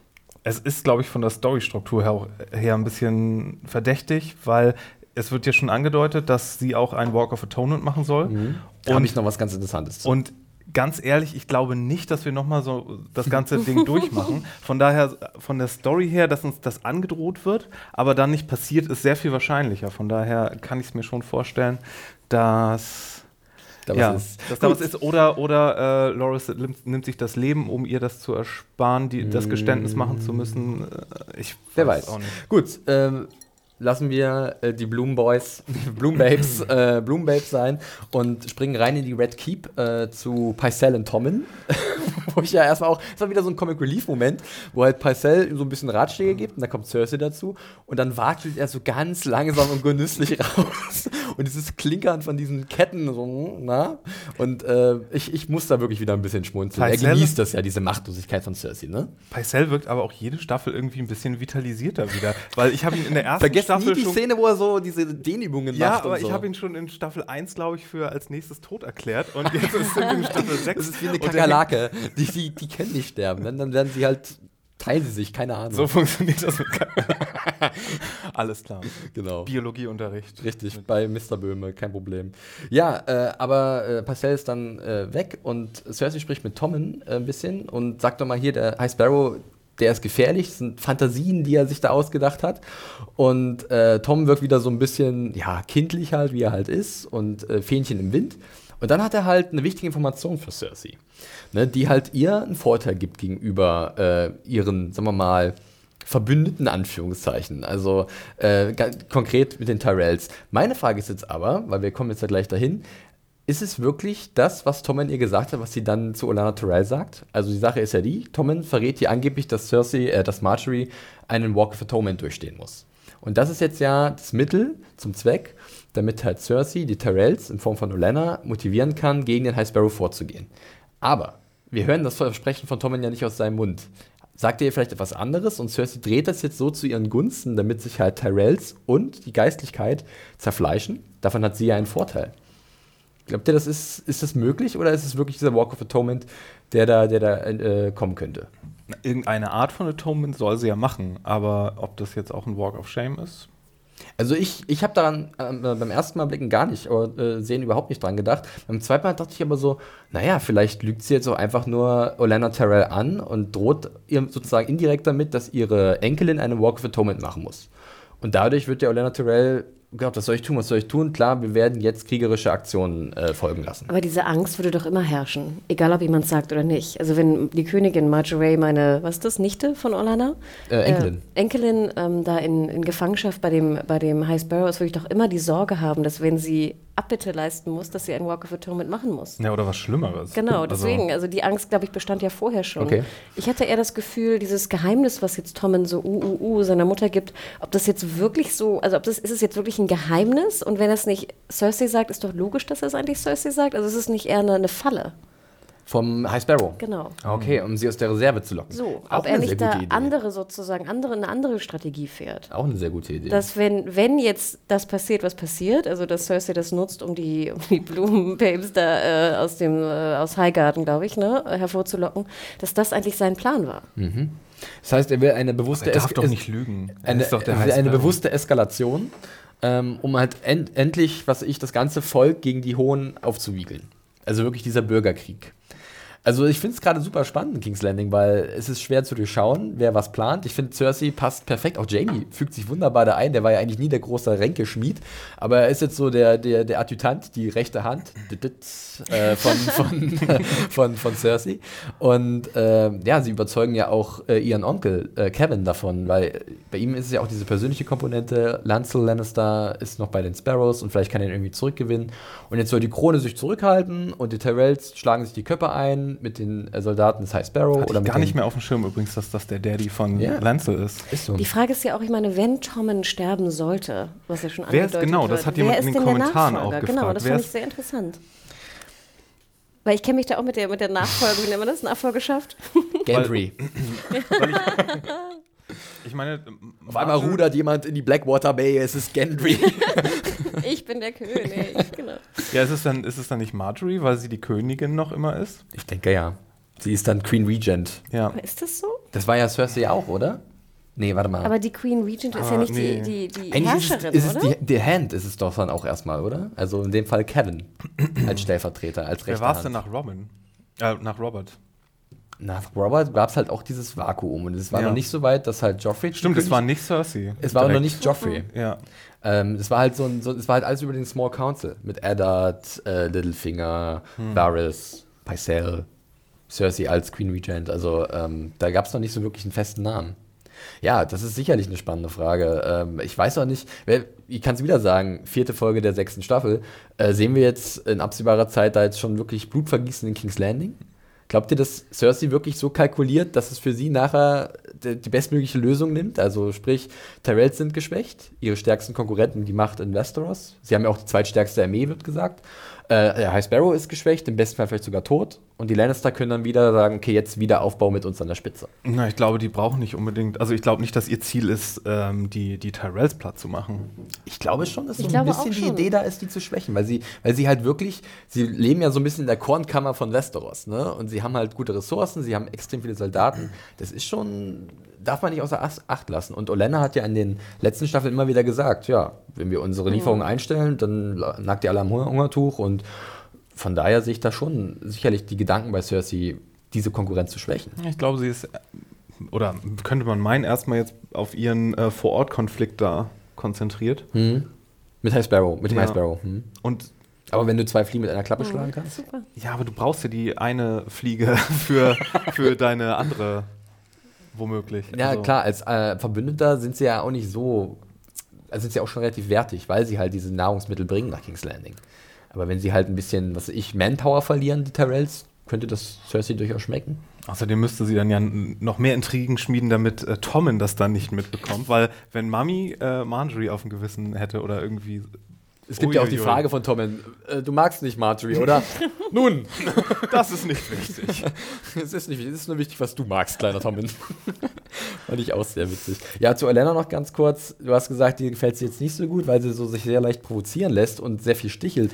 Ja, sie Ähm, hatte einfach, sie hatte in den Staffeln davor, immer wenn sie da war, war sie die cleverste im Raum und sie hat die besten Singer gebracht irgendwie. Und, Ich kann äh, sie aber jetzt nachvollziehen, oder? Hanna, du guckst auch so ein bisschen äh, nachdenklich, weil was hat sie denn für, an, für eine andere Wahl jetzt? Sie, ihre Enkelin ist ja eine alles, ihr Enkel auch. Ja, aber an- das aber- ist halt die Zukunft ihres Hauses. Ich ne? hätte mir auch gewünscht, dass sie auch schon längst einen Plan hat und dass Cersei dann kommt und dass sie sagt so, hey Mädel, komm, wir setzen uns jetzt mal hin und wir machen das jetzt. Das wäre Olenna gewesen, wie ich mir das vorgestellt Okay. hätte. Hier sitzt sie jetzt da und Cersei kommt zu ihr und sie macht erstmal Zicken und dann sagt sie, ach ja, okay, klingt gar nicht schlecht. Ich finde ja auch ganz interessant, dass Orlana auf jeden Fall alles vermeiden möchte, als dass Marjorie den Walk of Atonement machen muss und diese Mhm. Scham ertragen muss. Und das fand ich doch auch so, hätte mich auch ein bisschen geschmerzt an Cerseis Stelle, dass sozusagen, hier hast du die Oma, die sozusagen alles dran Ja. setzt, das zu verhindern und bei mir es irgendwie keiner Ja, wirklich stimmt. versucht zu verhindern. Sie, also, dass sie austeilt, Olenda, ist ja auch ziemlich heftig. Was bleibt denn noch bei dir übrig? Sie sagt sie ja wirklich so: äh, Strip down of dignity und was weiß ich. Ja, und ich glaube, also, das für Marjorie wäre es halt auch vernichtend, so wie es für Genau. äh, Cersei vernichtet Und deswegen war. fand ich auch Orlana gar nicht so schwach, weil ich es eigentlich ganz schön fand, dass sie jetzt sozusagen Omi irgendwie Marjorie jetzt beschützt vor dieser Schmach. Ja gut, ich sage auch gar nicht, dass es nicht nachvollziehbar ist, ihre Handlung. Ich finde nur, sie ist nicht so clever geschrieben wie in den anderen äh. Ich würde Staffeln. sie mit ein paar mehr Essen, Esser im Ärmel Aber ich glaube, jetzt fällt ausgestattet. es auch besonders auf, weil Cersei nicht mehr so dumm geschrieben ist. Ähm, Sie hat vorher schon wirklich sehr blind provoziert, Cersei. Das muss man, Genau. muss man Ja, das- darf man nicht Weißt vergessen. du, ich glaube, dass jetzt einfach das so ein bisschen sich angeglichen hat. Genau. Cersei hat einfach gelernt. Diese Lernkurve ist spürbar und das ist auch, glaube ich, gut für den Charakter. Äh, das gefällt uns allen dreien sicherlich. Also Hannah bestimmt. Absolut. Du bist ja super happy, wenn es in diese Richtung geht. Und ich finde es auch klasse. ich bin auch komplett Team Cersei diese Staffel. Muss man sich mal vorstellen. Überleg da mal. ja. You can quote me on that. Oh, und da will ich noch mehr, dass es losgeht bald als äh, in Winterfell, ehrlich Ja? gesagt. Du willst ja, viel mehr. Oh, Ich will, ich, ich will diese Kirche brennen sehen. Game of Thrones, Civil War. Ja, Ja. die Zepter mochte ich ja noch nie. die Baelor. Reißt sie ein, den Tempel. Ja. Gut. Ähm, Die haben meine Blumenbabes. Ja, okay. Ähm, wir kehren sicherlich noch zu den Blumenbabes zurück in dieser Staffel, Mario, keine Sorge. Mal gucken, unter welchen Umständen. Wir fliegen jetzt mal geschwind rüber nach Essos, und zwar nach Marine, das ist die nächste Metropole, in der die nächsten diplomatischen äh, Verhandlungen anstehen. Und ähm, Ja, erstmal kommt unsere Bro-Comedy hier. Oder? nee, nee, nee, wir machen es am Ende. Ach die so, okay. Comedy. Alles klar. Die, die, die, da brauchen wir übrigens noch ein äh, Spin-off-Intro, Mario, zu Dario und Jorah. Ja. Get on it. Ja, äh, Marine, ähm, da lädt sich Tyrion jetzt einfach mal äh, eine Delegation aus Astapor und Junker ein, um mit denen halt über die aktuelle Lage in der Slavers Bay zu verhandeln. Ne? Er will Ruhe haben in der Stadt, in Marine, er will die Sons of the Harpy eindämmen und das macht er am besten durch einen Handel. Was mir dann aber auffällt, ist, dass Tyrion relativ schnell zu so einem richtigen, also ich möchte nicht ein dolles Kraftwort in den Mund nehmen, aber er ist irgendwie ein Bösewicht in diesem Handlungsstrang, oder? Weil er weiß natürlich, dass er Kompromisse schließen muss, Necessary aber für, ja, für, für Missandei und Grey Worm ist das, was er plant, natürlich ein absoluter Affront. Ne, die sind ja, das ist für sie ja unverständlich. Er will mit den Sklavenhändlern einen Deal machen, er will die Sklaverei bei denen erst in sieben Jahren abschaffen, was ja auch ein ordentlichen Zeitraum ist. Und äh, ich, für mich war Tyrion in dem Moment irgendwie mal ganz anders zu sehen, von einer ganz anderen Seite. Wie ging es euch da? Also ich fand es eher relativ pragmatisch, weil ich meine, wir sehen, dass da äh, die, die ganze Flotte wurde abgefackelt, ähm, dass die ganze Stadt ist irgendwie in Unruhe. Mhm. Und ich finde es doch eigentlich sehr typisch Tyrion, dass er versucht, eine Lösung zu finden. Und äh, was wir ja in den letzten Jahren oder Staffeln miterlebt haben, ist, dass er ja, sage ich mal, gerade was diese, diese Klein-Klein-Politik angeht, äh, doch sehr talentiert doch dafür ist. Und wir haben ja auch gesehen, jetzt was die Slavers Bay angeht, Dani irgendwie äh, ähm, nimmt eine Stadt in Besitz, äh, schafft die, die Sklaverei ab, das hatten wir im letzten Podcast besprochen, und nachher kommt es aber wieder zurück, weil sie ja keine alternative ähm, Einkunftsmöglichkeit von Geld irgendwie darlegen kann. Und ich fand hier eigentlich den, den Ansatz von Tyrion, dieses Grundproblem irgendwie über einen gewissen Zeitraum lösen zu wollen, ziemlich logisch eigentlich. Du kommst ja aus der Wirtschaft, Hannah. du hast ja kein Herz. Nein, also wie gesagt, ich fand, also ich fand vom Grundprinzip, dass man jetzt versucht, in einem, in einem Zeitraum die, die, ja, die, das Wirtschaftssystem mhm. zu transferieren, finde ich logischer, als wie Danny es immer gemacht hat, im Sinne von so, jetzt gibt es keine Sklaven mehr, aber ihr habt keine Möglichkeit, Geld zu verdienen. Ganz kurz, da gebe ich dir recht, aber vielleicht sagt Mario was in Richtung emotionale Komponente? Nee Nee, ich wollte dafür. nein, nein, ich wollte ich, ich wollt nur äh, wissen, ob dieser Handlungsstrang jetzt mit Tyrion und den Verhandlungen schon im Buch so vorkam oder so. Weil ich glaube, ich glaube nämlich, das war, ist doch dann bestimmt eher dann inspiriert gewesen von Obama und Guantanamo, oder? nee, also sowas gibt es in den Büchern noch gar nicht. Das ist ja auch das ist eine ganz andere Situation auch in den Büchern. Da, äh ich habe diese, diese Behind the Scenes nicht oder Behind the Episode oder so, Behind the Episode gesehen oder soll das von einer Anspielung sein auf hier Abraham Lincoln und mhm. die Verhandlungen ja, ja, Nord okay. und Süd sozusagen, mhm. dass er, bevor es zum Krieg eigentlich hätte kommen, also Kampf zwischen ja. Nord und Süd äh, zum, zum Sezessionskrieg, dass er eigentlich verhandeln wollte mit den, mit den Sklavenhaltern im Süden. Also ich gebe da Hannah eigentlich auch im Endeffekt vollkommen recht mit diesem pragmatischen Ansatz, der sinnvoll ist. Aber ich finde es halt sehr gut irgendwie konterkariert mit Missandei und Grey Worm, die halt diese, sagen wir mal, äh, diese unmoralische Seite von dieser Entscheidung halt hervorheben, weil sie war halt jahrelang Sklaven waren. Und ich finde diesen Kommentar von Missandei so gut. Wie lange bist du ein Sklave gewesen? naja, Wie lange war das? Ein paar Stunden, Tage vielleicht, ja. Aber er kann es ja eigentlich nicht verstehen, was das bedeutet für eine unglaubliche Natürlich. Anzahl an Menschen, dass weiterhin die Sklaverei Bestand hat. Das ist ja auch absolut äh, richtig, mhm. klar. Die Frage ist halt nur Miss Sunday, dann gib uns mal einen anderen Vorschlag. Ja. Es soll ja auch Langzeit funktionieren. Genau. Guck mal, jetzt bin ich auch schon hier. ich höre schon, hör schon die Ab Abaki. Ist das die Mehrzahl von aber, Abakus? Aber, aber Abaküsse. Aber, ja. Höre ich schon rattern irgendwie, ja. Nein, ähm. es, ist, es ist wirklich schön und ich finde ja auch toll, dass sozusagen die beiden Berater mehr oder weniger von Tyrion sozusagen dagegen sprechen. Ähm, und ich fand es ja auch Grey krass. Sunday? Ja, genau. Oder wie nennen wir sie jetzt? Miss Sunwarm. Miss Sunwarm. Und ich fand auch schön nachher, wie die, die Slavers, die zu Besuch kommen, wie sie dann nachher diese Prostituierten bekommen. Wo ja. ich mich fragte, sind das jetzt Sklavinnen da oder sind das freie Prostituierte? Nö, das, ich, ich, für mich die sind das freie Sexarbeiter. Lohnschein gesehen in, genau. der, in der Hintertasche, eindeutig. Also der wurde in meinem Kopfkanon sind Die sind rein in den Thronsaal, ja. haben einmal abgestempelt an der, an der Uhr und das war's. Und, und, aber und Grey Worm warnt ja auch davor, dass man sozusagen nicht, ihnen nicht vertrauen kann. Und genau. ich glaube, das ist ja auch nochmal eine andere Frage. Also auch wenn du dich jetzt auf einen Handel ähm, einigst, dann ist ja doch die Frage, kannst du überhaupt deinem, deinem Ver Vertragspartner da, glauben? Da würde ich gerne Vertrauen. gleich noch ein paar Fragen zu stellen, weil das finde ich auch sehr spannend. Kurz nochmal der Einwurf zu der Delegation, die du angesprochen hast. Da sind vielleicht ein paar bekannte Gesichter dabei. Zum einen der gute Enzo Silenti spielt mal wieder Jezan So Quaggas. Ein wunderbarer Name. Wir kennen ihn aus der letzten Staffel, da hat er ja Tyrion und Jorah tatsächlich gekauft. Äh, Mario, du kennst ihn auch aus Jonathan Strange und Mr. Norrell. Da war dieser eine Diener von, ich glaube, Mr. Norrell von, also cooler Schauspieler, der Enzo Silenti. Dann haben wir noch Rasdal Moeras, herrlich, den kennen wir aus der dritten Staffel, äh, als Junkai mit Danny äh, verhandelt hat, als äh, er ganz viel Gold kam und Danny sagt, nee, be befreit die Sklaven, äh, meine Drachen fressen euch sonst auf. Und dann haben wir noch einen neuen Charakter äh, gespielt von Eddie Jackson, Belikio Penimon Dabei lasse ich es jetzt aber auch sein, ja, nur mal ganz kurz, ähm, um diese Namen ins, äh, in den Raum zu werfen. Ähm, es wird ja dann nochmal so die andere Seite gezeigt von diesen Verhandlungen, und zwar, was denn jetzt die ehemaligen Sklaven äh, davon halten, was jetzt Tyrion gemacht hat. Und das geht wieder ein bisschen lustig los mit seinem, sagen wir mal, ausbaufähigen Valirisch.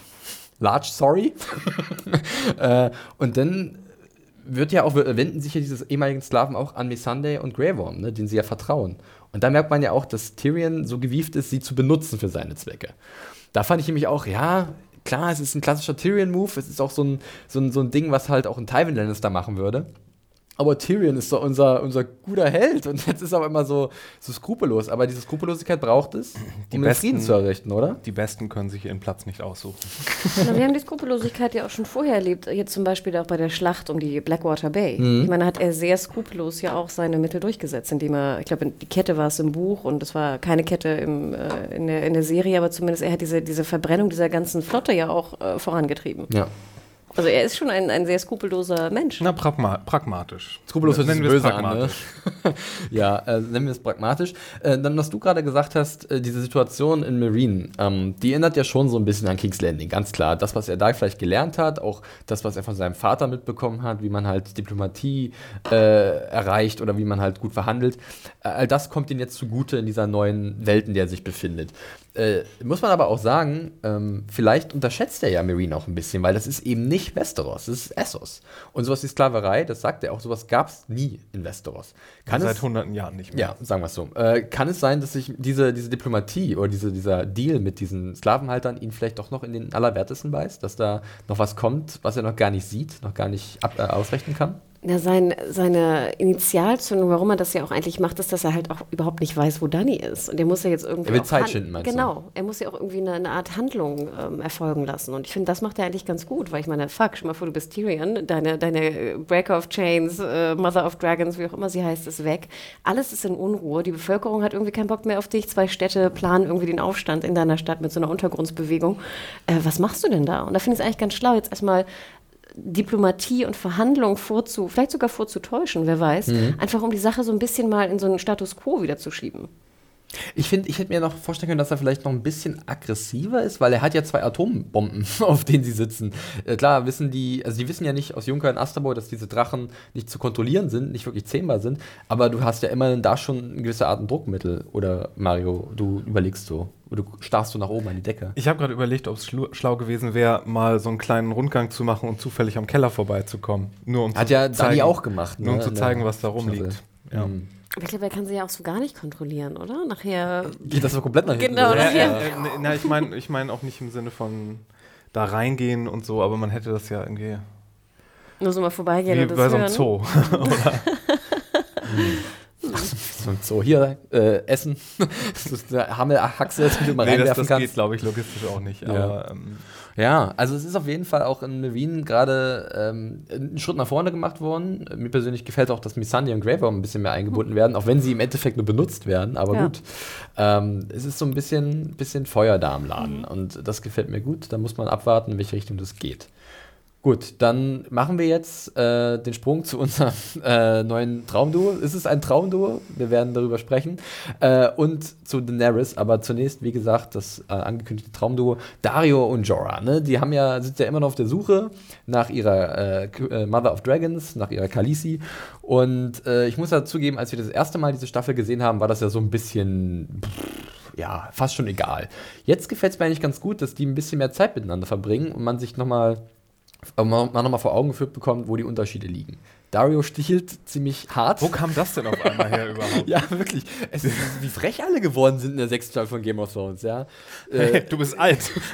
deine Leistungsfähigkeit im Bett ist wahrscheinlich sehr eingeschränkt, Jorah. okay, so kann man es auch sagen, Dario. Äh, aber diese Erfahrung, dieses Alter äh, ist natürlich auch ein Vorteil von Jorah, ne, Hannah, wie man dann sieht, äh, mit seinem Wissen über die Dothraki und die Sprache.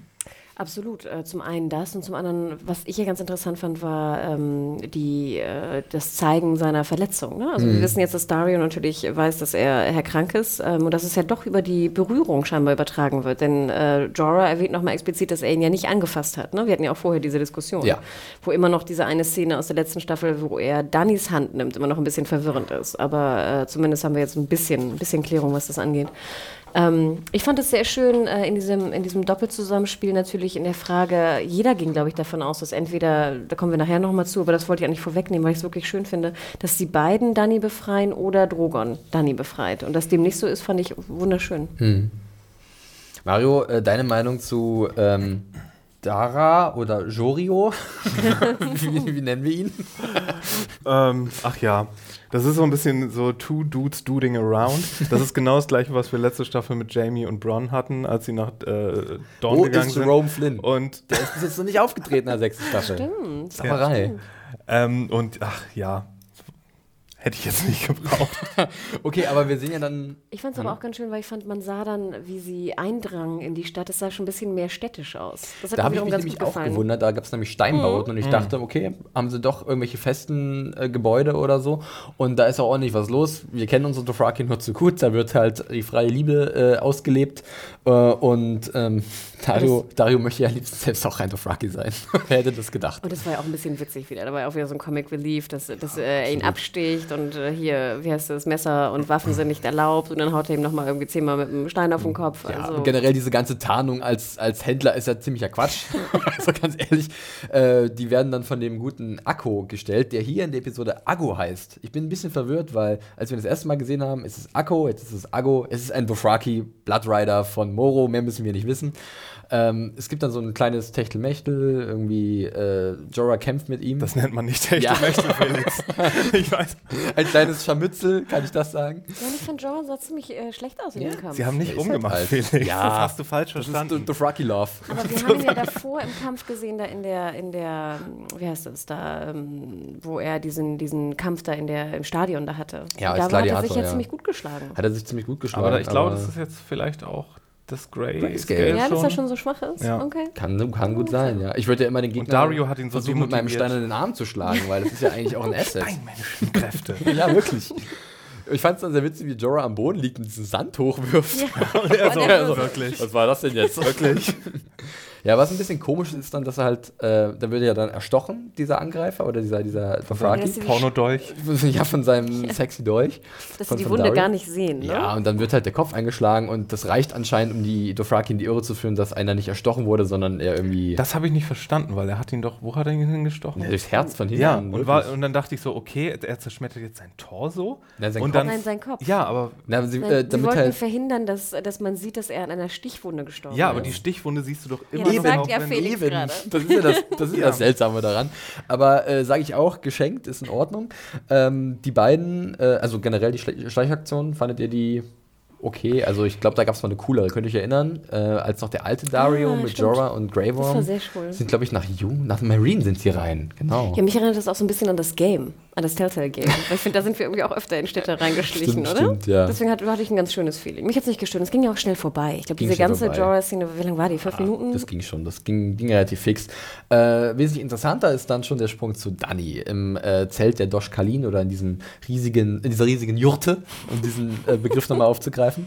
Und da fand ich es eigentlich Sehr trocken die Jurte scheinbar. ja, da fand ich es aber sehr interessant, dass äh, die älteste Doshkalin, diese, diese hohe Priesterin, schon so äh, eigentlich gar nicht so böse ist zu ihr, oder? Sie weiht sie so ein bisschen in das ein, welche Bedeutung die Doshkalin haben, dass sie durchaus, dass ihr Rat geschätzt wird.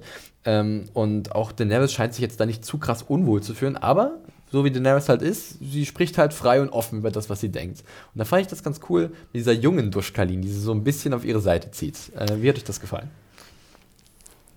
Ich fand's gut, weil da lernt man ja auch nochmal so ein bisschen was über die Dothraki, was wir zwar schon wussten, dass es natürlich mehrere Karls gibt, dass die natürlich auch andere Frauen haben und dass diese Frauen ja auch ähnliches, wenn nicht sogar Schlimmeres durchgemacht haben als Dani. Ne? Also das fand ich war Ja, ein das ganz war schöner. auch sehr äh, unangenehm, was da berichtet wurde, ja, dass sie ein Mädchen zur Welt gebracht hat und zum Dank gab es ein paar Rippenbrüche. Ähm, und äh, ich fand, das war einfach ein schöner Callback an die erste Staffel oder die zweite, an die erste, wo er, ähm, ich erinnerte mich auch an vieles nicht mehr. Generell, hier kann ich ja, vielleicht, wenn Mario gerade noch so ein bisschen äh, nachdenklich äh, aussieht und überlegt hat, ähm, kann ich kurz mal auf diese eine E-Mail noch eingehen von der Franzi, die wir vorhin erwähnt haben. Äh, sie ruft nämlich mal die Worte to, to go forward, you must go back in Erinnerung, die ihr von ähm, die Daenerys von dieser Maegi äh, gesagt wurden, von dieser äh, Magierin oder Zaubererin. War das Und- von der Magierin oder von diesem anderen, von der anderen Lady Nein, mit stimmt, das Maske? war von der, von der Maskenfrau aus Carf. Genau. Äh, wie hieß sie gleich Quaite oder so? Die hat so einen Mhm, komischen Namen. Stimmt, stimmt, richtig. Ja, und jetzt hat man ja so ein bisschen den Eindruck, ne? sie kehrt jetzt zurück zu Dothraki, um vielleicht dann den Schritt nach vorne zu machen, ne? wie sich dann in den nächsten Szenen zeigt. Denn äh, sie fasst einen Plan, nachdem Jorah und Dario sie gefunden haben. Ähm, sie sollen äh, diese, dieses riesige Zelt, wo halt die Karls sich beraten, äh, verriegeln und Dani ist mittendrin und äh, wird dann schon das Ding irgendwie wuppen, ja. Und äh, erstmal ist es wieder sehr unangenehm, wie sich die Karls verhalten. Das sind halt Proleten vor dem Herrn, ne? Also äh, ist auch ein bisschen Mario schmunzelt etwas. Denkst du wieder an Conan der Barbar zurück? nee, aber äh, du, du wusstest die ganze Zeit eigentlich, dass es gut ausgeht, weil Danny ihr, ihr wissendes Smirk. Ja, ja. Dieses Lächeln, das ist schon sehr verräterisch. Obwohl ich fand, es Cool Story, ja anfangs Bro. fast so, als ob der, der Oberkarl, den Der wir schon Mo, kennengelernt ja. hatten, uns Der- er so ein bisschen auf ihrer Seite Korrekt, steht. er, Weil er, sie er ehrt die Tradition eigentlich, dieser Genau. Doschkalin. Ne? Aber dann wird sie vielleicht ein bisschen zu frech. Und dann sagt er, okay, pass auf, äh, so nicht. Aber sie grinst einfach nur Ja, weiter. und das war ja auch ein Callback wieder zu, wieder zu Folge 1. Meine Güte, sind wir Mhm. in dieser Staffel verliebt in die erste Folge, ähm, wo ihr Bruder ihr ja sagt, so ich würde den Karl und seine Blood Rider und alle Pferde über dich rüberlassen, Ja. wenn, äh, wenn ich dafür den Thron zurückbekomme oder so. so sieht's aus. Und ja. das ist ja auch ungefähr, was er sagt jetzt. Korrekt. Äh, aber Dani ist äh, komplett ohne Furcht und sagt, hm, ihr seid, äh, sie provoziert ja auch offen, sagt so, Karl Droh, der hatte noch Pläne gehabt, der wollte was machen, was noch kein Dothraki vorher gemacht Und ich hat. finde, es war doch auch relativ schlüssig. Also ich finde, da- das, ich fand gut auch den Spruch, wie sie sagte, ähm, dass, dass er ja wirklich alles für sie getan hätte. Ne? Und er war wirklich bereit, eigentlich Westeros zu erobern. Und dass die Karls jetzt wirklich einfach nur in ihrer Jurte sitzen und überlegen, welche, welche Pferde sie holen, welche Frauen sie vergewaltigen wollen. Ähm, fand ich schon eigentlich, ich glaube, es war auch deswegen, waren sie so pisst, die, die Pro-Lokals, weil sie dann dachten, ja, stimmt irgendwie auch. wir sind Wir denken ziemliche so Lappen. klein, wir denken so Ja, klein, ne? wir denken Genau. nicht groß. Ja, und damit hat dann, äh, was dann kommt, damit hat, glaube ich, dann jeder gerechnet, bloß dass es dann so schnell passiert. Also, Dani äh, schreitet an so einen Brazier, nennt man das ja, glaube ich, ne? so eine Feuerschale, kippt sie um und auf einmal das ganze Ding, lichterloh, geht in Flammen auf. Ich habe mich kurz gefragt, wie schnell passiert das? Wurde vielleicht noch vorher Öl ausgekippt? Benzin? Vor allen Dingen, warum können die nicht einfach rauslaufen? Weil dass das Ding abgeriegelt ist, sehen wir erst sehr viel später, nachdem sie das zweite Ding schon umgeschmissen hat und die da schon alle am Brennen Ja. und Schreien waren. Es ist halt von dieser, äh, die Szene an sich ein bisschen komisch koordiniert, wie was passiert, aber ich fand halt diese, diese Symbolkraft so stark, ja. Das Daenerys ist halt die Unburned. Und wir haben genau dieses Bild aus der ersten Staffel, beziehungsweise am Ende der ersten Staffel, sie kommt aus diesem ähm, Feuer heraus mit ihren drei Drachen und äh, wird halt von allen vergöttert, weil es halt was Unnatürliches, was Übernatürliches. Und ähnlich ist es jetzt hier und sie bleibt so cool und so sicher und ich fand es einfach nur bockstark und wesentlich besser, als wenn hier äh, Jario auf einer Liane in das Zelt reingeschwingt kommt und sie greift und sagt, haha, ich muss fort, ich habe meine Prinzessin gerettet. Also hat mir sehr gut gefallen. Ja, und wir sehen auch nochmal, was, was Dani eigentlich ist. Ich finde, manchmal vergisst man so ein bisschen, also was sie kann und was sie ist. Und ich fand, hier wurde nochmal deutlich, dass sie ja wirklich bereit ist für ihren Kampf und für das, wofür sie steht, einfach auch alles zu opfern. Ich meine, ähm, du musst doch erstmal sehr sicher sein deiner selbst, dass du dieses, äh, die, dass du die Feuerjurte äh, entgehen kannst. Äh, und das fand ich sehr schön. Ich fand aber auch, dass Emilia Clarke wieder hervorragend gespielt hat. Ich liebe es, wenn sie dann auch das, äh, das Dothraki spricht. Ich finde auch sehr schön immer dieses Was, ne? was scheinbar Nein heißt. willst du? Was auf äh, Dothraki.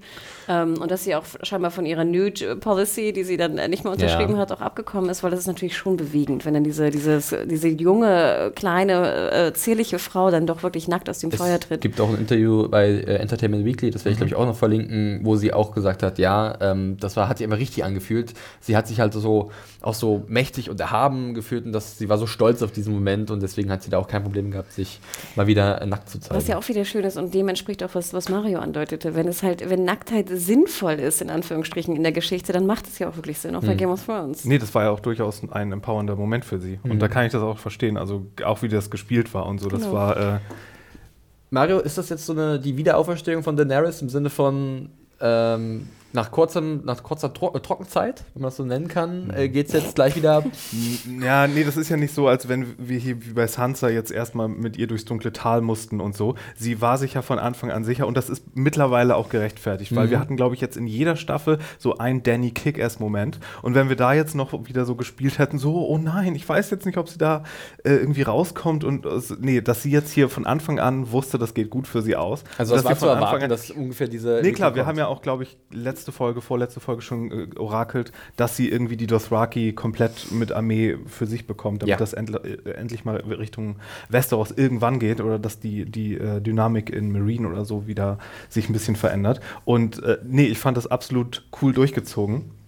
Ähm, nicht wirklich cool, andersrum, aber äh, Feurig. Ich habe ja auch mir letzte Woche, glaube ich, gewünscht, dass ich mal ein bisschen, ein bisschen mehr Feuer wieder möchte in diesem Handlungsstrang. Mir, äh, wenn wir uns schon den Drachen nicht ja. leisten können, dann machen wir das eben Da so. macht es halt den Harris und das geht doch super auf, Ja. oder Hanne? Nee, und auch wie gesagt, wir hatten ja gemunkelt, so, oh, geht wieder die Dothraki-Story von vorne los, was soll das werden, muss sie wieder befreit werden? Und jetzt finde ich, war echt so, holy shit, okay, es ging ratzi-fatzi, eine Folge lang ungefähr. Wir haben sie nicht im, im Witwenharem oder wie habt ihr es genannt, irgendwie gesehen, irgendwie eine Kein Staffel Prozess, lang. mein Gott. Kein Ja. Prozess, kein Walk of Atonement, whatever. Nein, ratzi-fatzi, sie hat eine Armee wieder. Und ich finde, eigentlich sind wir jetzt irgendwie nach zwei Folgen, stehen wir besser denn je damit dann. Glaubt ihr jetzt, dass sie sofort mit der Armee so zurückzieht Richtung Marine und dass dann, Ich hoffe, wir brauchen wieder neue Boote und los geht's. also sie endlich rüber nach Westeros. Meine Vermutung ist ja, dass er nochmal von diesen Sklavenhaltern nochmal rumgemuckt wird und die mobil machen und dann Daenerys kommt mit ihren Dothraki und da halt dann ein bisschen aufräumt. Ja, das kann sie ja noch nebenbei machen. Wir brauchen- noch, wir ich sind hätte- vierte Folge. Klar, klar. Ich, hätte halt jetzt, noch- ich hätte nur jetzt keinen Bock, dass sie wieder die alten Städte wieder angreift. Nee, nee, die nee, wieder hab- ich einnimmt und dann nicht. wieder rübergeht. Ich, ah, ich weiß nicht, ich könnte mir fast vorstellen, dass wenn sie jetzt mit der Armee ankommt und das jetzt noch durchgemacht hat, dass sie vielleicht einmal mit der Hand richtig auf den Tisch haut. Und dann, was ich mir vorstellen könnte, ist, dass sie so, wo du schon wieder Atombombe gesagt hast, dass sie eine von diesen Städten so ein bisschen ähm, Hiroshima-mäßig. Ein Mahnmal, oder wie? Genau. Oh, krass, niedermäht, Eine, damit eine, alle. ga- eine ganze Stadt niedermacht, um, um zu sagen, so jetzt ist aber mal gut. Mutti hat genug von dem Scheiß hier.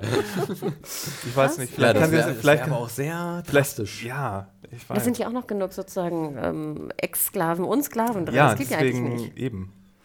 Vielleicht, kann- vielleicht kann sie das ja ein bisschen gezielter machen, aber irgendwie eine große Geste muss sie, glaube ich, äh, machen gegenüber denen, damit äh, da To win da the Ruhe, war, to damit, end all wars. damit Ruhe Oh, ist da.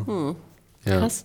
Nee, ich glaube eher, dass sie, dass sie vielleicht auch mit dieser ganzen Masse einfach nur ankommt und dann vielleicht die, die Slavers irgendwie in Schach halten Ja. kann.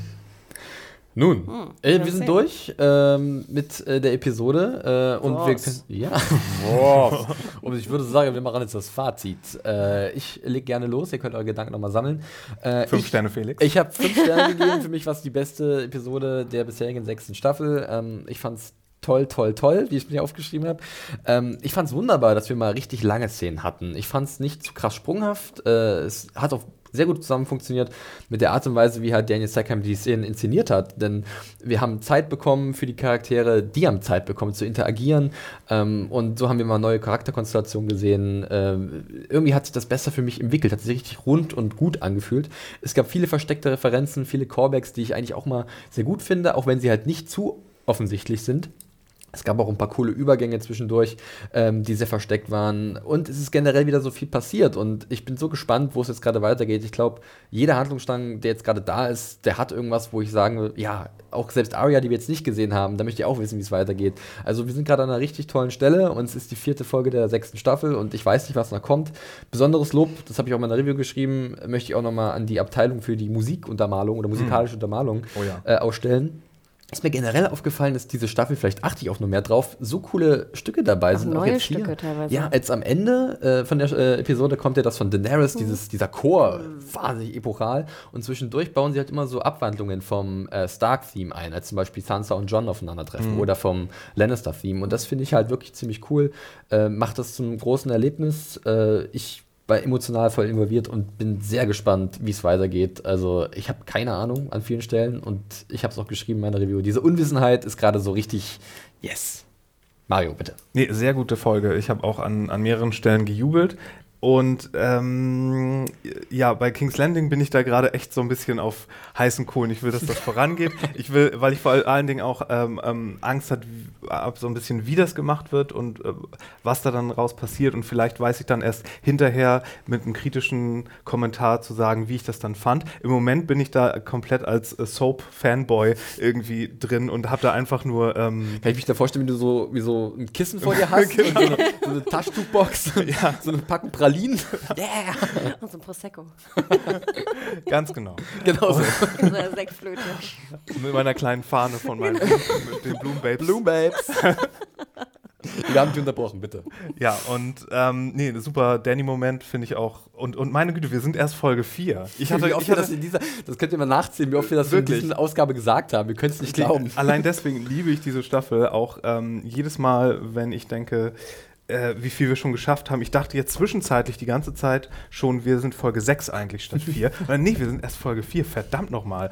Und ja, ähm, eigentlich alles ziemlich coole Handlungsstränge. So ähm, mit Ramsey ist mir das gerade alles ein bisschen egal. Nicht egal, aber. Ja, du mu- musstest ihn jetzt halt Wir müssen, zeigen. genau, ich würde gerne mal Rickon vielleicht ein paar Sä- Sätze sagen hören. Wild Baby Brother, der- Rickon. Mal sehen, was der gerade macht. Die Maggie. Simpson äh, Game of Thrones Universum.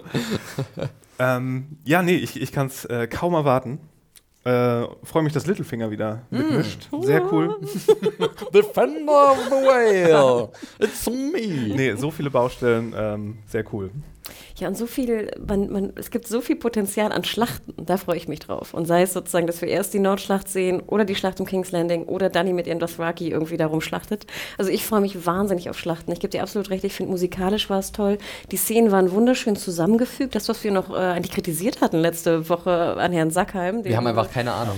dem Dazu Regisseur, sage ich auch gleich hat was. scheinbar, ich habe das Gefühl, als ob er so ein bisschen reingefunden hätte. Das war glaube ich, das erste Mal, dass er Regie geführt hat bei Game of Thrones und ich kann mir richtig vorstellen, ich meine, wir haben ja mal das, das, diese, diese ganzen Bücher gesehen, wie die, ähm, die Organisation stattfindet bei den verschiedenen Drehorten. Vielleicht ist das einfach auch extrem überfordernd anfangs für einen Regisseur, der irgendwie jetzt in zig Länder reisen muss und da irgendwie in zwei Wochen die Folge abdrehen muss. Ähm, vielleicht hat er sich einfach jetzt bei der zweiten Folge besser reingefunden. Wer weiß. Und ich finde es auch toll, das, was Mario sagte, äh, letzte Folge hatten wir noch ein bisschen Kritik geübt und trotzdem jetzt totaler Turnaround. Wir sind alle wieder komplett hooked Ja, es bei ungefähr jeder Storyline. Und das finde ich auch erstaunlich, dass Game of Thrones das echt schafft. Also, dass man irgendwie enttäuscht ist und jetzt auf einmal haben wir überall Freude. Im Endeffekt eine perfekte Folge, ähm, hat mir wahnsinnig viel Spaß gemacht. Zwei Sterne. Mario, du wolltest noch was zufügen. Ja, die Regie fand ich vielleicht ein bisschen, ein bisschen äh, äh, sichere Sache. Ich so Wortfindungsstörung. also Ich bin Aber du hast das Wort Wortfindungsstörung gefunden. sehr super. Das ist schon mal nicht schlecht. Äh, nee, es waren mir wieder ein bisschen viel, glaube ich, so Overshoulder-Dialog, so typische ähm, äh, äh, Szenen äh, und richtig cheesy fand ich so ein bisschen die Stelle, als der, der High Sparrow seine Geschichte erzählt und die Kamera so an ihn ranfährt und immer näher kommt, weil wir ihm jetzt immer näher kommen. Das ist so, so okay, wirklich. Ja, es sind Das- noch ein paar ähm, Also ein bisschen sehr klassisch. ja, klassische Griffe. Äh, ich finde aber, hier geht es ganz gut auf, äh, diese Idee. Also, Ja, man merkt es zum Glück nicht, weil das, was passiert, so, genau, äh, so richtig. gut ist. das, ja. da, wenn man das ausgleichen kann, ist da, glaube ich, auch nicht viel dran auszusetzen. Seine nackten Füße hat man auch gesehen als ehemaligen Schuhmacher. Genau. Äh, gut, ich glaube, wir haben soweit alles gesagt. Äh, wir freuen uns auf die nächste Folge. Äh, die trägt den Titel The Door äh, und wird erstmals von dem Regisseur Jack Bender, äh, ist kein Pornodarsteller, keine Sorge, nein, äh, von, von ihm, ich glaube, er hat Sopranos, äh, Lost, auch so, ein- so ein J.J. Abrams-Alumni ähm, inszeniert. Schauen wir mal. das wird Ähm, doch wieder so ein, ein äh, vielbedeutender Titel, ne? The Door. Da fällt jemand durch die Moondor, Mhm. da Öffnet jemand eine Tür in einem Tower?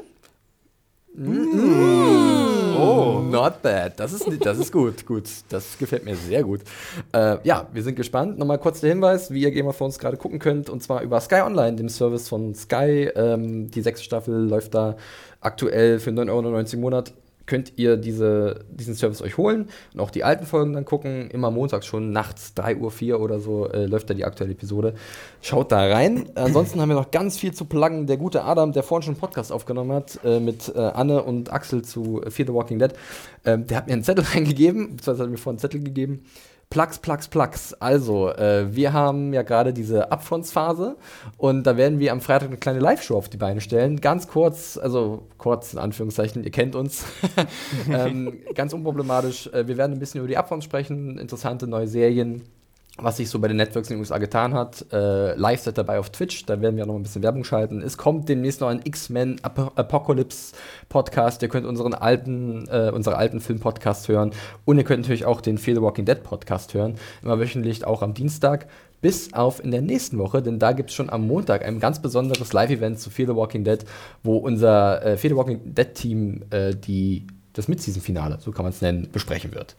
So, ich glaube, ich habe alle Informationen untergebracht. Jetzt nochmal ganz schnell die. Twitter, da könnt ihr uns aktuell immer wieder, also könnt ihr uns erreichen und uns Sachen schicken und Theorien, was weiß ich. Hanna, wo findet man dich da? Unter Mediahore, M-E-D-I-A-W-H-O-R-E. Mario dich? Firewalk with Me mit zwei E. Ja, und mich findet man unter John Ferrari mit einem Y, nicht mit einem J.